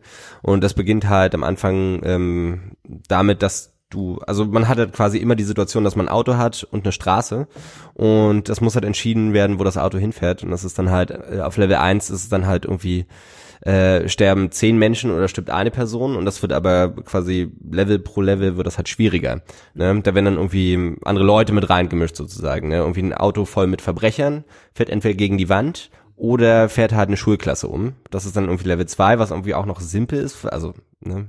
angeblich simpel. ist es simpel? Ähm, ja, das ist halt die Frage, ne? Äh, was zumindest augenscheinlich simpel ist, ähm, ist es letzten Endes natürlich nicht. Und das Ganze wird dann sozusagen immer schwieriger und immer komplizierter, weil dann plötzlich irgendwie auch Kinder im Auto sind und dann ist aber auch eine schwangere Frau auf der Straße und so weiter. Und eigentlich kannst du bei dem Spiel auch nicht gewinnen, letzten Endes. Ne? Aber darum geht's vermutlich auch nicht. nee, nee, natürlich nicht. Ich habe so Ich viele hab Leute gewonnen. umgebracht, wie ich konnte. Ja. Nee, das Spiel ist natürlich auch dazu da, um genau die Frage zu klären, die wir jetzt irgendwie aufgeworfen haben. Ne? Was, Also also ich wie löst das man halt sowas? Nicht klären. Ich Nee. würde die, ich würde die, äh, Das hat die Quintessenz die äh. Entwickler, die das sich überlegen, äh, äh, folgendermaßen äh, folgendes empfehlen, wenn sie ähm, vor so einer Wahl stehen, einfach random. Einfach einmal fährst du die Schulklasse um und einmal fährst du das Auto von der Brücke. Einfach jedes Mal, wenn es passiert, einfach random Entscheidungen treffen, weil was, was, was würde denn der Mensch tun? Also der würde doch das- exakt das gleiche tun. Der eine würde in die Schulklasse fahren und der andere würde sich selbst von der Brücke stürzen. Das ist einfach, einfach random entscheiden. Aber bei den automatisch fahrenden Autos oder bei den selbstfahrenden Autos, finde ich, könnte es ja vielleicht schon eine Möglichkeit geben, nämlich zu sagen, okay, wenn du halt, also das Dilemma ist ja, oder, oder was ich in, ich habe in einem Radiointerview das Dilemma, Dilemma so dargestellt bekommen, was ist, wenn du jetzt ein, ähm, in dem Auto, sagen wir mal, einen 80-jährigen Opa auf der Rückbank hast, ja, der ist, also sitzt da, ist sehr Ja. gebrechlich und ähm, jetzt fährt er an einen Fußgängerüberweg und da laufen drei Schulkinder rüber, ja. Ja. Was machst du? Ja. Also wen schadest, schadest du dem äh, Opa im Auto, weil das Auto ausweicht und irgendwo gegenfährt oder schadest du den Kindern, weil du es eben weiterfahren lässt? Und da hätte ich gedacht, okay, du musst halt eine Möglichkeit finden, dass das Auto abrupt stehen bleiben kann, ohne dass sich der Mann im Auto verletzt. Ja? Das ist schon klar, aber Das heißt, aber bei dem bei in dem meiner, in meiner simplen Vorstellung muss ich halt also eine Möglichkeit finden, Ja, du- diesen Aufprall im Auto irgendwie du abzufangen. suchst durch aber jetzt du suchst aber jetzt Weg C. Aber bei dem Dilemma gibt's nicht Weg C. Es gibt entweder sterben drei Leute oder es stirbt eine Person. Das- Also, weil so, sonst macht das Dilemma keinen Sinn. Natürlich müsstest du da erstmal Dilemma. und versuchen, irgendwie Leute zu retten oder irgendwie Leute nur so anzufahren, dass sie nicht gleich sterben oder irgendwie sowas. Aber bei dem Dilemma geht's ja entweder A oder B. Was machst du? Also die Konsequenz ist dir jetzt, also die, Also, die, Konsequenz Wer muss auch sagt, klar wer sein. sagt es? Wer sagt, dass es Gott. Ja, sonst macht das Dilemma keinen Sinn. Also du würdest ja immer versuchen, erstmal einen Weg zu finden, wo so wenig Schaden wie möglich passiert, dass, also, also im besten Fall, dass keiner stirbt. Oder dass nur einer einen gebrochenen Fuß hat oder so. Es geht ja gerade darum, dass es schwierig ist. Es soll ja eine Grenzsituation Ja, sein. aber ich damit mein- du halt ich mein, also was- was- Du meinst das ganz praktisch jetzt. Genau, und ich würde das im Prinzip auch Ja, auf, ja, das, klar. auf das Dings allgemein äh, äh, erweitern, würde sagen, okay, wenn es nur dieses, also wenn es dieses Dilemma gibt und Ja. es gibt nur Möglichkeit A und die ist scheiße und es gibt Möglichkeit B, die ist scheiße, Ja. was kann ich tun, um eventuell eine Möglichkeit C zu finden, die nicht scheiße ist? Okay, aber was ist, wenn es keine Möglichkeit C gibt? Es gibt keine. Wir leben in fucking 2016. Du willst nicht akzeptieren, dass es ich keine will nicht, also das ist doch, das Also ist doch Grund- scheiße, oder also, nicht? Nee, im Grunde hast du recht. Also im Grunde hast du recht, weil ich glaube, dass wirklich jemand das in eine Software einprogrammieren würde, fahre ich jetzt drei Kinder um oder einen alten Opa. Hm. Also das wird nicht passieren. Das heißt, du wirst immer äh, ähm, dich auf Unfallsituationen oder irgendwas äh, hinarbeiten und ich glaube, das ist ein theoretisches Problem. Mhm. Äh, ähm, weil äh, ähm, du ja genau diese Situation, diese Entscheidung nie, nie kommen wird. Aber äh, ähm, du musst schon, also bei, bei dem Gedankenspiel geht es schon darum, du hast halt nur Version A oder Version B. Aber die, das Dilemma, denke ich, Die entsteht ja- Konsequenzen sind klar. Es ist klar, Ja, ja. Entweder stirbt einer Ja. oder drei. Und, aber ich bleib dabei, die Konsequenzen sind nur deshalb klar und das Dilemma entsteht nur deshalb, weil wir halt von der Situation ausgehen, so wie wir sie jetzt haben. Was passiert, wenn ein Flugzeug kommt, wo 176 Leute drin sitzen und es fliegt auf ein Stadion zu, was 70.000 Leute äh, gerade äh, beinhaltet, whatever. Ja. Und wer stirbt jetzt? So, weißt du? Aber aber wo ist da die Möglichkeit C, dass du sagst, stirbt vielleicht keiner, wenn wir es richtig machen? was weiß denn, du? wer sagt denn aber, dass es keine Möglichkeit gibt? Es, ich sag nicht, dass es die Möglichkeit nicht gibt, aber nach unserem gegenwärtigen Wissensstand ist es halt nicht möglich, Ich meine, das was zu ist, was mit Kraftschildern? Ja? Die das Flugzeug aber die sind dann nicht. Was ist mit riesigen Die Magneten? sind halt noch nicht erfunden, aber Warum jemand haut- hinsetzen und Kraftfelder erfinden. Warum haut nicht einfach irgendjemand den, den Setzt sich halt äh, mal ein den Wochenende auf den? Hosenboden. Warum haut nicht einfach irgendjemand den Terroristen um? Ja? Also kann nicht so schwer sein, so einen, so einen Typen einfach mal auf. Wir Was müssen, ist mit riesigen Magneten? wir müssen dafür sorgen, dass es mehr Liam Neesons gibt, Definitiv. Ja? die Sind in Flug, uns Flug. Flugzeugen sitzen und für Ordnung sorgen. Sind wir uns auch einig. Aber du meintest gerade, das ist nur eine theoretische Geschichte, das mit den Autos, aber warum, warum nur theoretisch? Rein theoretisch ist das doch das praktische Dilemma auch, wenn du selbstfahrende Autos hast. Naja, aber jetzt stell dir mal konkret die Situation vor. Konkret. Ja. Du fährst eine Straße entlang. Ja, Ja, mit 60 kmh. ja, Und äh, ähm, auf der Brücke stehen 30 Teenager. ja. ähm, da wird es nirgendswo den Moment geben, wo es in dieser Software äh, die Entscheidung gibt, äh, ähm, die einzige Sache, die ich jetzt machen kann, ist von der Brücke runterzufahren. Die Entscheidung wird sein, ich werde bremsen. Oder ich werde irgendwie Oder ausweichen. oder versuchen auszuweichen. Ja. Also es wird niemand in Aber die Software einbauen, if 30 Schulkinder auf der Brücke, then fahr die Brücke runter. Ja gut, aber ich meine, das System funktioniert, so wie ich das verstanden habe, funktioniert ja auch, also über über Sensoren und so weiter. Also das nimmt ja wahr, also nimmt ja Hindernisse wahr. Genau. Und nimmt auch wahr, ob es Menschen sind oder ob es ein Stein ist oder ein Baum oder wie auch immer. Vielleicht, ja. Äh, und du hast eine gerade Straße, jetzt mal nicht das mit der Brücke vielleicht, aber du hast eine gerade Straße und da rennt ein Kind über die Straße, Ja. wo es ja normalerweise stoppen müsste. Ja. Aber das geht ja in diesem, also ganz, bezo äh, ganz speziell bezogen auf die Google-Autos, geht es ja darum, was eben äh, passiert, wenn der Bremsweg zu kurz ist oder der gar nicht möglich ist sozusagen. Das Auto muss zur Seite fahren. Ja. Und da ist aber noch eine Person. Ja. Da, darum geht's ja ganz explizit. Ne? Ja, aber und malst du ein Konstrukt, dass es quasi eine Person vor dir steht und eine zweite Person rechts steht. Dann fährst du halt Ja. links. Aber da steht auch noch eine Person. Ja, ja, genau. Also es geht ja bloß darum, alle Auto so ein Eventualitäten Single ab, von Leuten. äh, abzudecken. Dann hupt das Auto ganz laut und also ich meine damit, du kannst, also ich, also ich glaube, das ist ein theoretisches Problem, weil Gibt das, auch immer noch den Weg nach oben. genau, das gibt, hebt einfach ab. Also nee, aber Mit so einer mal, riesigen Sprungfeder unten. jetzt mal, jetzt mal ernsthaft. Also mit 167 Menschen gerade angeflogen, wir können es auch nicht hinaus. ich diese diese die- ich glaube nicht, dass dieser Entscheidungsweg tatsächlich implementiert wird. Ich glaube, es gibt einfach Hindernis. Ich muss jetzt dem Hindernis ausweichen. Hm. Und wenn das bedeutet, dass ich dem Hindernis ausweiche, weil es ein Mensch ist und nicht, also, und ich fahre nicht drauf zu, sondern ich nehme irgendwie eine extrem scharfe Rechtskurve und nehme in Kauf, dass das Auto sich überschlägt Hm. oder irgendwie sowas, dann wird so eine Entscheidung getroffen werden. Aber also ich glaube, dass also diese diese Thematik, die wir da haben, ist ein, ist ein, ist ein grundsätzliches erstmal ein theoretisches. Glaubst du nicht, dass das insoweit äh, durchprogrammiert ist, dass eben die, quasi diese Ausweich, diese Ausweichmanöver auch weitere Objekte mit einbezieht? bestimmt, aber nicht so weit, dass es quasi für den Fall denkt, dass es keine andere Möglichkeit hat, als, als, als, eine, als eine Person umzubringen. So weit denkt dieses, kann mir keiner erzählen. Ich glaube, das muss es aber letzten Endes, oder? Mhm. Ich meine, du bist ja quasi, das ist ja auch die Frage, sagt wie weit bist, bist du als Google haftbar? Ne? Ich glaube nicht, dass Google sich da irgendwelche äh, äh, Schlupflöcher auslässt, also quasi mit Absicht offen lässt, weil sie sagen, hm, na weiter können wir es jetzt nicht programmieren. Ich glaube, dann sagen sie eher, dann bringen wir das nicht auf die auf die Straße letzten Endes. Ich glaube Glaub ich nicht, dass das. Ich glaube, das ist, ich glaube, ich, ich glaube wirklich, dass das einfach äh, äh, ein zu theoretisches, spitzes Problem ist. Was wirklich nur sich äh, äh, beschäftigt, wo man sich beschäftigt als Gedankenspiel.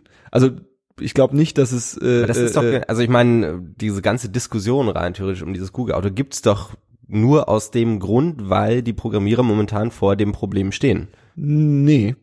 Die Diskussion, es Zumindest so wie ich es gelesen habe. Nee, es gibt grundsätzlich die Diskussion, äh, also es, Verantwortlichkeit zu dem Auto gegenüber ist zum Beispiel, was ist, wenn das Ding einen Fehler hat oder einen Bug hat und auf einmal äh, äh, äh, falsch fährt oder äh, jemand ernsthaft in Gefahr bringt, weil jemand von jemand externes das Ding äh, äh, äh, diese diese KI falsch programmiert hat. Ist dann die Person oder das Unternehmen Ja, ja, dafür genau. für, für, für zu, zuständig oder ist es immer noch die Person, die das, das, das, das, das Auto fährt?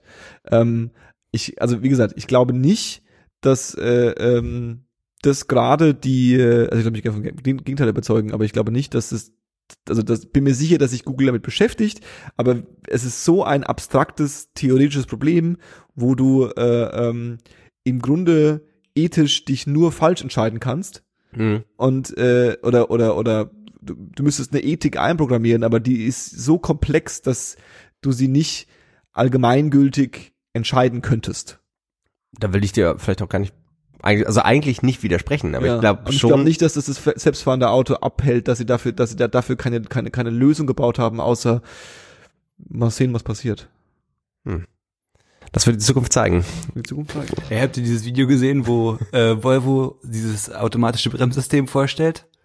Und du hast, ich, es sieht, es sieht aus wie so, ein, wie so ein Messehotel oder so und auf dem Parkplatz davor testen die das aus und du hast einen von diesen Anzugträgern, der sich dann so mit ausgestreckten Armen vor dieses Auto stellt und das Auto fährt an und die wollen halt zeigen, wie es dann automatisch bremst und den nicht umfährt und es funktioniert halt einfach nicht und der Typ wird voll umgekachelt.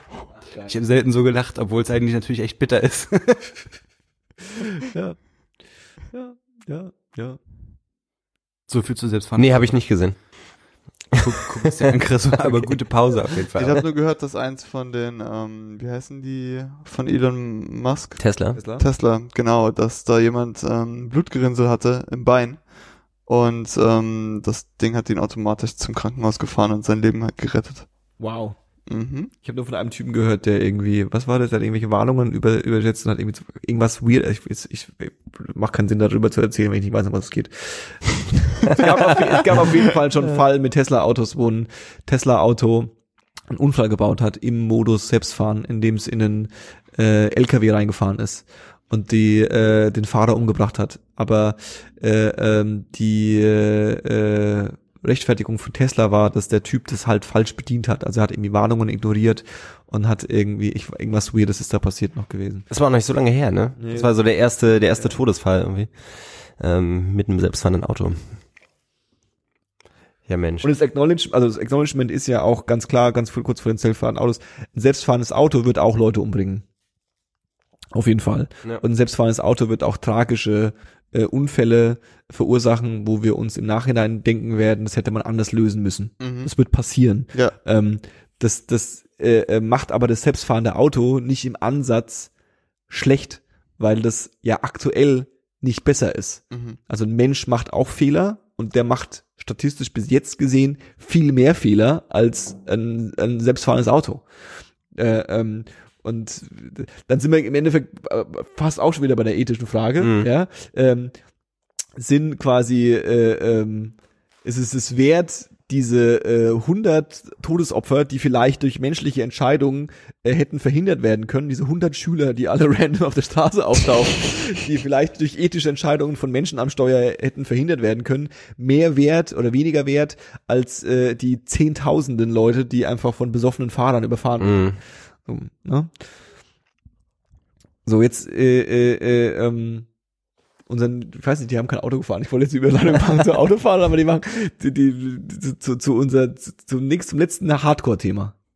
Habt ihr mitbekommen, wisst ihr, wer die NSU-Terroristen sind? Ja. Ich habe mir auf, Zähl die mal auf. Kannst du die aufzählen? äh, zweimal Uwe und einmal Beate. Na klar.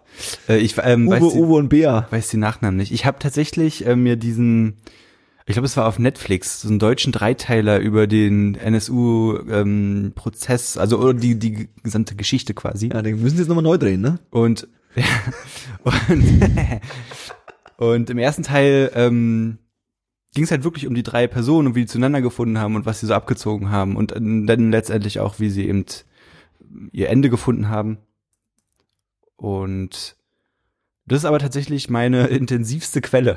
Also vielleicht auch nicht die zuverlässigste. Also der Eine die- Netflix-Serie. aber ich weiß, dass, dass sie beide Uwe heißen und einmal Beate Zschäpe, die ja immer noch irgendwo sitzt und wahrscheinlich darauf wartet, was mit ihr passiert. naja, halt immer in Gerichtsverhandlungen rumsitzt und jetzt ab und zu mal was sagt und sagt, dass sie davon nichts wusste und dass sie das ganz schlimm findet, was sie gemacht haben und so.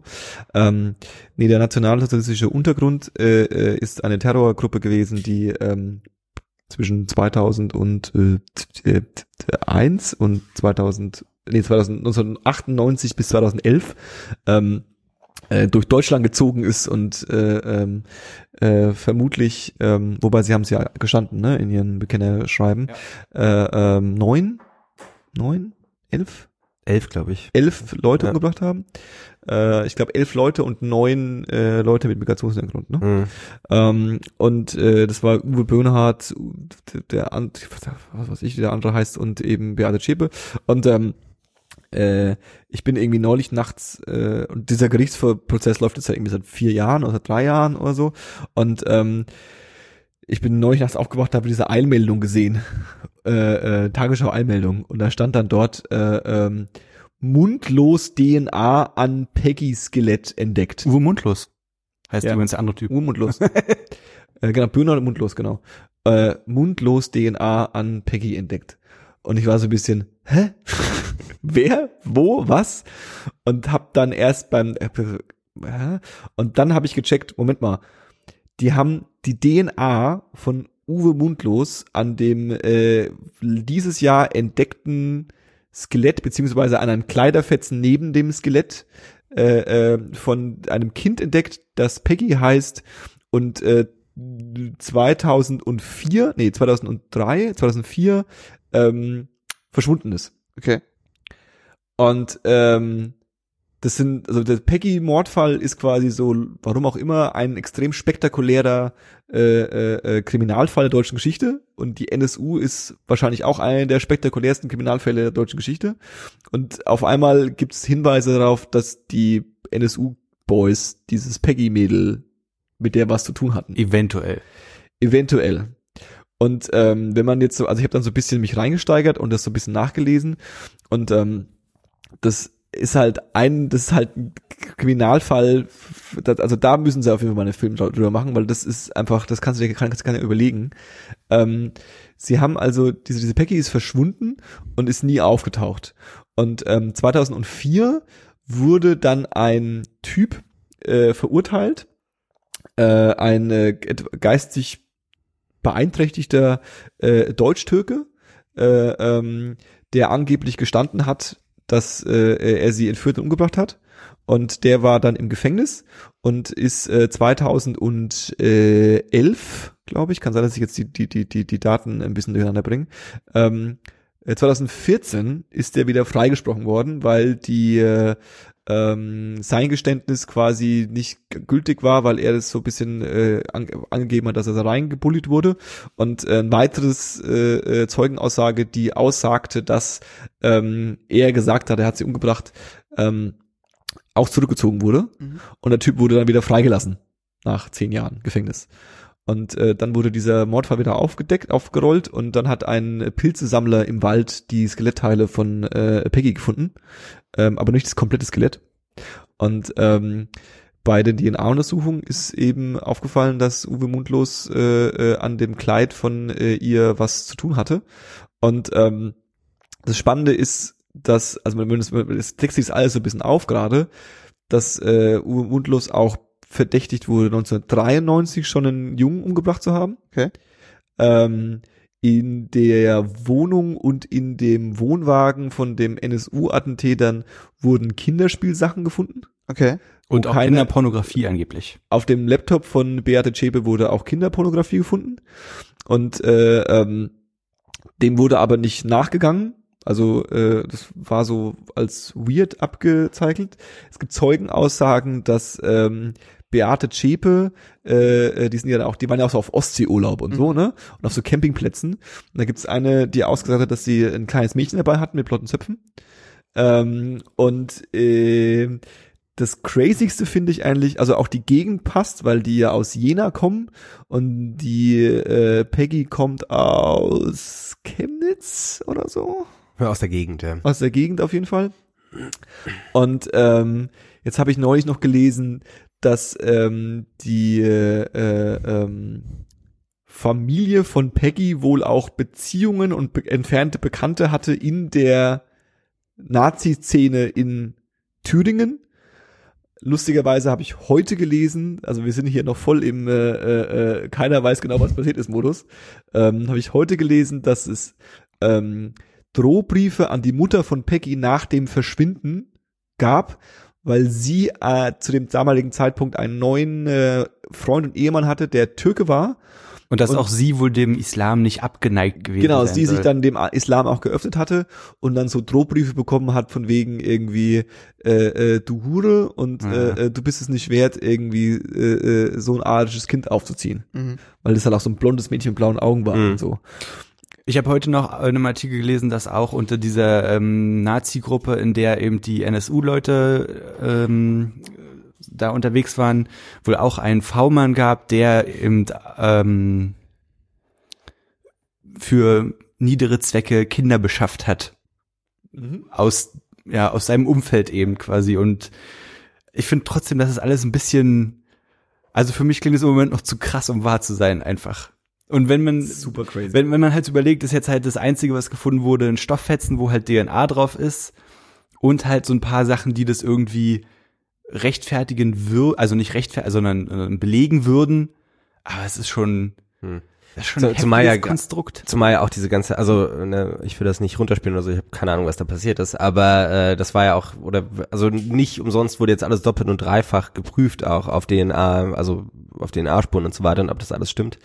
Äh, weil es gab ja während dieser NSU, also Suche nach der NSU-Zelle sozusagen, gab es ja schon etliche Fauxpas, was irgendwie das Genmaterial anbelangt. Ne? Da gab es ja äh, eine quasi eine Phantomfrau, deren DNA überall auch gefunden wurde an den ganzen Attentatsorten. Und man hat, hm? War eine Polizistin Ich habe nichts gesagt. Was sagst du? War eine Polizistin dann, ne? Nee, ähm, besser noch. Das war, äh, also die DNA von dieser Frau, die da gefunden wurde, die wurde ja quasi auch in ganz Europa mit Interpol gesucht und so weiter und so fort. Und dann kam halt vor wenigen Jahren raus, dass die DNA zu der Frau, zu einer Frau gehört, die in der Fabrik arbeitet, die die Wattestäbchen abpackt. Ja. Ne? Das heißt, die Ah. DNA-Spuren von dieser Frau sind halt die DNA-Spuren ähm, quasi bei der Verarbeitung reingerutscht. Ja. Und das hat sich erst vor kurzem geklärt. Ne? Deswegen sind alle Leute sehr, sehr vorsichtig gerade, was überhaupt DNA-Spuren Ja, angeht letzten Endes. Ne? stimmt. Wobei, also die letzten Aussagen von dem Labor in Jena war, dass das quasi ähm, Sicher ist auch. Ne? sicher ist, Ja. weil ähm, die Stoff, der Stoff nicht äh, äh, in Jena gecheckt wurde, sondern woanders. Ah, okay. Also das war nur so Ja. am Anfang so eine Verwirrung. Es stimmt aber so, gerade DNA ist ja so ein Ding, was irgendwie ähm, auf der einen Seite so eine gefühlt hundertprozentige Wahrheit darstellt, aber es ranken sich auch Verschwörungstheorien um DNA, da muss man auch ein bisschen vorsichtig sein. Es gab auch DNA-Patzer und DNA ist nicht 100% Hm. DNA. Ähm, aber es, es, es, es wirkt halt, die Indizien wirken halt relativ plausibel, man kann es sich jetzt hinkonstruieren, ja. Äh, äh, so ein kleines äh, Geschmäckle, was noch irgendwie äh, äh, aufkam, war, dass der ähm, Leiter der Sonderkommission die Peggy suchte Mhm. äh, und der auch dem auch wohl zugeschoben wird, dass dieser Deutsch-Türke äh, fehlverurteilt wurde. Ähm, dass das der gleiche Typ ist, der auch die Sonderkommission zum NSU, äh, also nicht damals hieß es noch nicht NSU, weil die damals diese Morde, diese neun Morde oder diese paar Morde an an an den an diesen türkischen äh, äh, ähm, Ladenbesitzern und und Geschäftsbetreibern, ähm, äh, der hat die auch geleitet damals.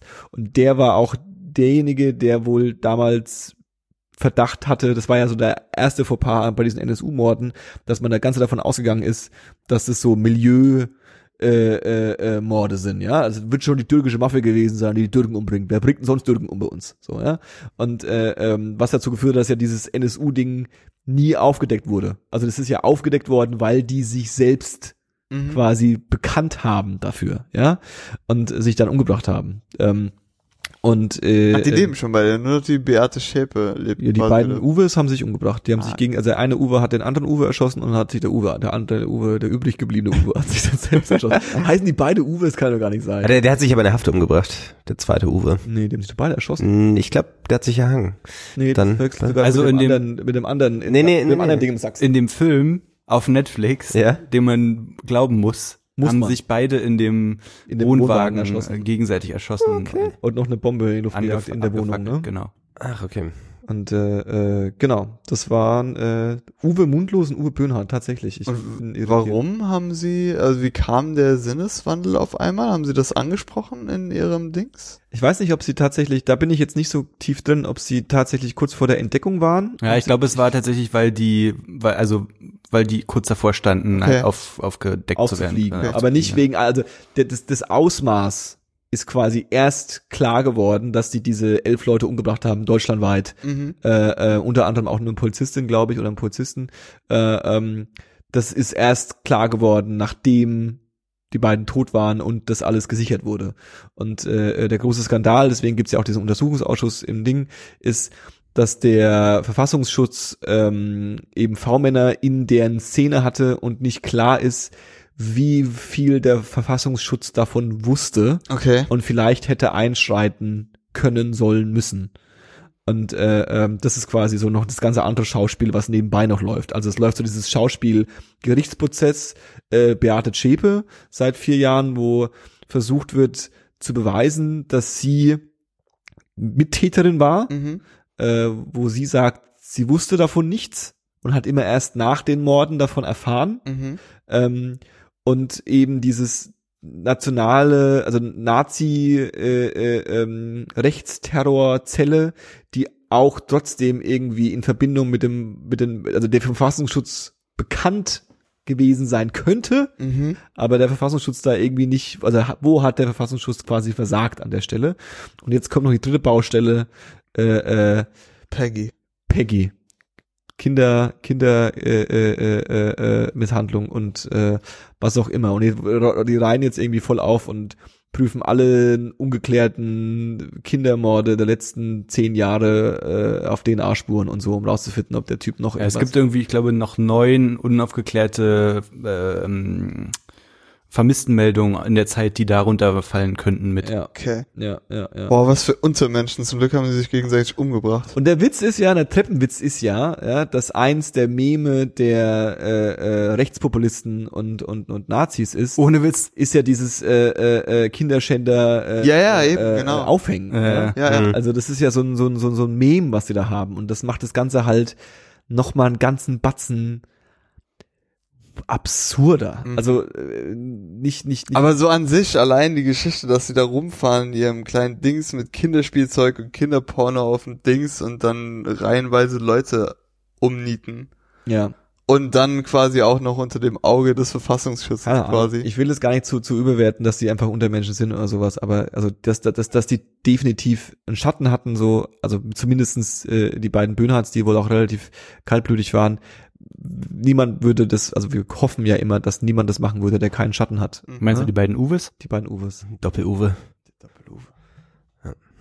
Ich habe gerade nochmal nachgelesen, ihr hattet recht, die haben sich gegenseitig umgebracht. Wahrscheinlich. Wahrscheinlich. Steht selbst im Wikipedia-Artikel Also, wahrscheinlich. Es gibt noch ein bisschen Hoffnung für Chris' Theorie. nee, nee, die ist äh, durch. Die ist äh, gestorben, die Theorie mit den beiden. ähm, Ich glaube, wir haben's, oder? Ja, Wollen wir noch ein ich, ich äh, finde es auch schön, dass wir auch wieder so fröhlich enden. Ja, Wir sind noch nicht fertig, weil es gibt ja immer noch trotzdem, das hängen wir jetzt ran. Wir beeilen uns einfach und jeder hat nur die Möglichkeit, eine Sache zu empfehlen, okay? What? Paul, was hörst du gerade? Boah, jetzt muss ich ja auswählen quasi. Ja, musst du. ist schon ein bisschen her, seit dem letzten ähm, dann nehme ich River von T9. Ich hatte das ja schon ähm, in früheren Folgen angekündigt. Das Album ist jetzt da. Das Album ist großartig. Mir fehlt allerdings so ein bisschen ähm, zum Ende des Albums hin noch mal so ein zweiter, so ein zweiter Peak. Zum Burner noch am Schluss nochmal. Ja, Wer? wer? äh, T9, eine Combo aus Talky Talk, dem Produzenten von Audi 88 und Jessin vom letzten Also Album. Deutsch Hip-Hop. Genau. Deutschrap. Was denn Ein deutscher Rap. ähm, DOS 9, dem Rapper dazu. Und wir waren bei der Record Release Party. Das Oh, war yes, großartig. Oh, yes, ja. Und auch das Album ist großartig. Und das ist meine leider einzige Empfehlung für Ich heute. stand kurz, ich stand auch neben Audio 88 und Döll und Yesin kurz. Aber du hast niemanden angefasst. Nee. Ich hab's dir da schon gesagt, wir sollten anfangen, mehr Leute anzufassen. Ja, ich glaube, die hätten das nicht so cool gefunden. Vermutlich nicht. Nee. Also, wenn, wenn du denkst, dass äh, Jesus böse guckt, ja, dann stehen wir neben Audio 88, der guckt auch böse, ey, hei, hei, hei. Ja, der will halt vermeiden von Anfang an, dass jemand Ja, dann einfach ankommt und sagt, Bock. kann ich dich mal So, anfassen? so ein asozialer Hipsterboy, weißt du, der letztes Jahr von ihnen erfahren hat und dann sagst du, ey, ich find's voll cool, wie du so ein bisschen auch die Gesellschaft Du hättest kritisierst. hingehen sollen und sagen, ich habe schon deinen Kram gehört, da hast du noch nicht mal geflowt. Lern mal rappen, Alter. Was ich da gehört habe, ist ja nix. Ja? So, Punkt. Fabio, was hast du so gerade? Ähm, da ich mich für eine Sache entscheiden muss, das Danny Brown Album, das neue, ist ähm, unfassbar krass. Unfassbar krass. Unfassbar krass. Ähm, es ist super kohärent. Es ist, ähm, geht eigentlich gar nicht mehr in die Richtung Hip-Hop. Er hat auch jetzt unter Warp Records gesigned, die ja eher so ähm, EDM machen und sowas. Und es ist bis auf so drei, vier Ausnahmen halt, ich weiß, chaotisch, aber geordnet und meisterlich umgesetzt. Es ist halt wirklich, man muss es hören, um es beschreiben zu können, weil es sind teilweise so äh, Klangkaskaden, Mhm. über die niemand anders irgendwas machen könnte, Mhm. gerade aus der Rap-Szene. Mhm. Aber er kriegt es irgendwie doch hin und Mhm. quasi das ganze Album, so chaotisch es klingt, das ist alles dazu da, um ihn quasi hervorzuheben als Rapper und das, was er sagt und rappt. Und es ist wirklich gut gelungen, finde ich. Du hattest ja äh, das schon angekündigt und äh, ähm, äh, ich habe es tatsächlich äh, äh, irgendwie einmal geschafft, es zurückzuhören, aber genau aus dem Grund, weil es eben nicht einen, äh, einen leicht, leicht, Richtig. äh, äh, Kannst halt nicht ist. einfach du kannst nicht einfach mal so mal anhören und mal schauen, was passiert, Genau. sondern du musst schon so ein bisschen Bock drauf haben und sagen, jetzt gehe ich mal auf die Reise Mhm. und äh, äh, ich bin gespannt. Also ich, die Reise werde ich noch begehen, definitiv. Ich habe es mir auf deine Empfehlung hin auch angehört Mhm. und ich gebe aber auch ganz ehrlich zu, dass es so zwei, drei Momente bei dem Album gab, wo ich dachte, okay, ich normalerweise würde ich es jetzt hier einfach ausmachen, glaube ich. Das war schon krass. Chriso. Und du noch am Schluss eine Empfehlung? Ähm, wie immer nicht musikalisch, Geil. aber auf äh, Anraten mehrerer Leute habe ich tatsächlich endlich mal Rick and Morty gesehen. Nice. Ähm, beide Staffeln, die draußen sind und die dritte kommt erst im nächsten Jahr. Äh, oder dieses Jahr, irgendwie Ende des Jahres. nee, ich. nächstes Jahr. Okay, nächstes Jahr, was Fabio sagt. ähm, ja, das ist äh, ne, von Dan Harmon, derselbe Typ, der Community äh, letzten Endes ins Leben gerufen hat. Ähm, Und Justin Roiland, der und Justin Ryland, genau. macht beide Stimmen. Ja, was Fabio gesagt hat. Ähm, wie auch wie BoJack Horseman letzten Endes, was ich irgendwann auch schon mal hier angeteased habe, äh, Trickfilm-Serie für Erwachsene mit überraschend viel Tiefgang. Extrem Ähm, tief. äh, und dass man nach der einen oder anderen Folge so ein bisschen im Nichts sitzt, ne? Und sich so denkt so, ja, definitiv. wow, das ging jetzt irgendwie mir mehr an meine Existenz, äh, Existenzängste, als ich irgendwie gehofft habe. Äh, zumal ja eigentlich die Ausgangssituation oder ja, die Disposition, die man am Anfang hat, nämlich die des verrückten Wissenschaftlers Ja, ja, ja. mit seinem äh, mit seinem Enkel, glaube ich, ne, was ja so sehr stark auf dieser Doc Brown, Marty McFly zurück in die Zukunft Welle reitet ähm, und am Anfang eigentlich eher so wie so ein Gimmick wirkt, wirkt also wird relativ schnell deep. Und äh, was ich tatsächlich besonders gut fand, ist, was man nämlich rausfindet, äh, ist, dass vieles improvisiert ist. Ne? Also das wurde, wurde zum Teil erst eingesprochen und danach animiert, was halt wiederum dazu führt, dass die Situationen einfach sehr frisch, witzig sind äh, und gleichzeitig dann doch ein bisschen deeper. Ne? Äh, also ja, Rick and Morty auf jeden Fall bei Netflix, die ersten beiden Staffeln. Oder die erste Staffel, glaube ich. Ähm, wer Bock hat auf Erwachsenenunterhaltung, Bisschen Ja, Erwachsenenunterhalter. Äh, Der besonderen Art. Der besonderen Art, ja. Aber kein Tentakelporn. äh, ja, Johannes, und bei dir? Was geht da so? Ähm, ich äh, beschränke mich auch auf ein Album ähm, äh, von einem Künstler, von dem ich noch nie was vorher gehört habe. Äh, ich kann seinen Namen nicht aussprechen. Ich hoffe, dass äh, äh, Fabio den Namen kennt. Mhm. Ähm, Isaiah, Achso, Isaiah Rashid. Isaiah Rashid, Rajat, wenn dann Rajat oder A am Schluss ist. Ah nee, Rashad, genau, genau. Isaiah Rajat. Ja. Äh, Platte The Sun's Tirade, Tirade, Sun's Tirade. Ist der Ray. Ähm, Sonst der Raid. äh, äh, kam so aus dem Nichts und ich habe irgendwo ein Video gesehen, glaube ich, dachte so, hä, geil. Und äh, äh, hab die Platte äh, sehr gerne und höre sie auch ganz äh, viel. Wahrscheinlich das äh, äh, äh, Gegenteil von Danny Brown, äh, eher so kommt so daher und macht eine gute Rap-Platte. Ist irgendwie ein Kendrick Lamar-Feature drauf, was ähm, ziemlich geil ist und äh, ich glaube, der kommt auch so ein bisschen aus dieser Top Dog-Ecke. Ja, ja, der kommt so aus dem, aus der Richtung. Und äh, Aus äh, dem was, Kreis. was ich was ich an ihm jetzt schon feier, ist, dass er irgendwie in den zwei Videos, die ich gesehen habe, hat einfach mal eisenhart äh, äh, ähm, äh, Adiletten und äh, weiße Tennissocken an, was so ein bisschen das, das das Gegenteil von dem von dem coolen Rapper ist irgendwie. Aber also außer sie haben halt irgendwie schon Bademantel aller äh, äh, YSL No Plug an. ja, äh, alten Namen sage ich nicht mehr. Ähm, äh, äh, aber kann ich empfehlen. Äh, The Sun's Tirade, äh, amerikanischer Rap für alle, die das Danny Brown Album nach dem fünften Track ausmachen mussten. Macht doch mal das an. Genau. Das war 10, 2, 4. Heute mit Fabio. Hi. Und mit Paul. Tschö. Und mit Chriso. Ciao. Und mit mir Johannes. Eine schöne Zeit wünsche ich euch da draußen. Wow, geil. Danke. Ja. Genießt das Leben, wo ihr könnt. Ich, ich hoffe, wir dürfen auch wieder Gäste sein beim Passt nächsten Mal. euch, passt auf euch auf. Lasst euch nicht anquatschen. Ja, und fahrt mal nach Japan. Ja, warum nicht? Tschö. Tschüss.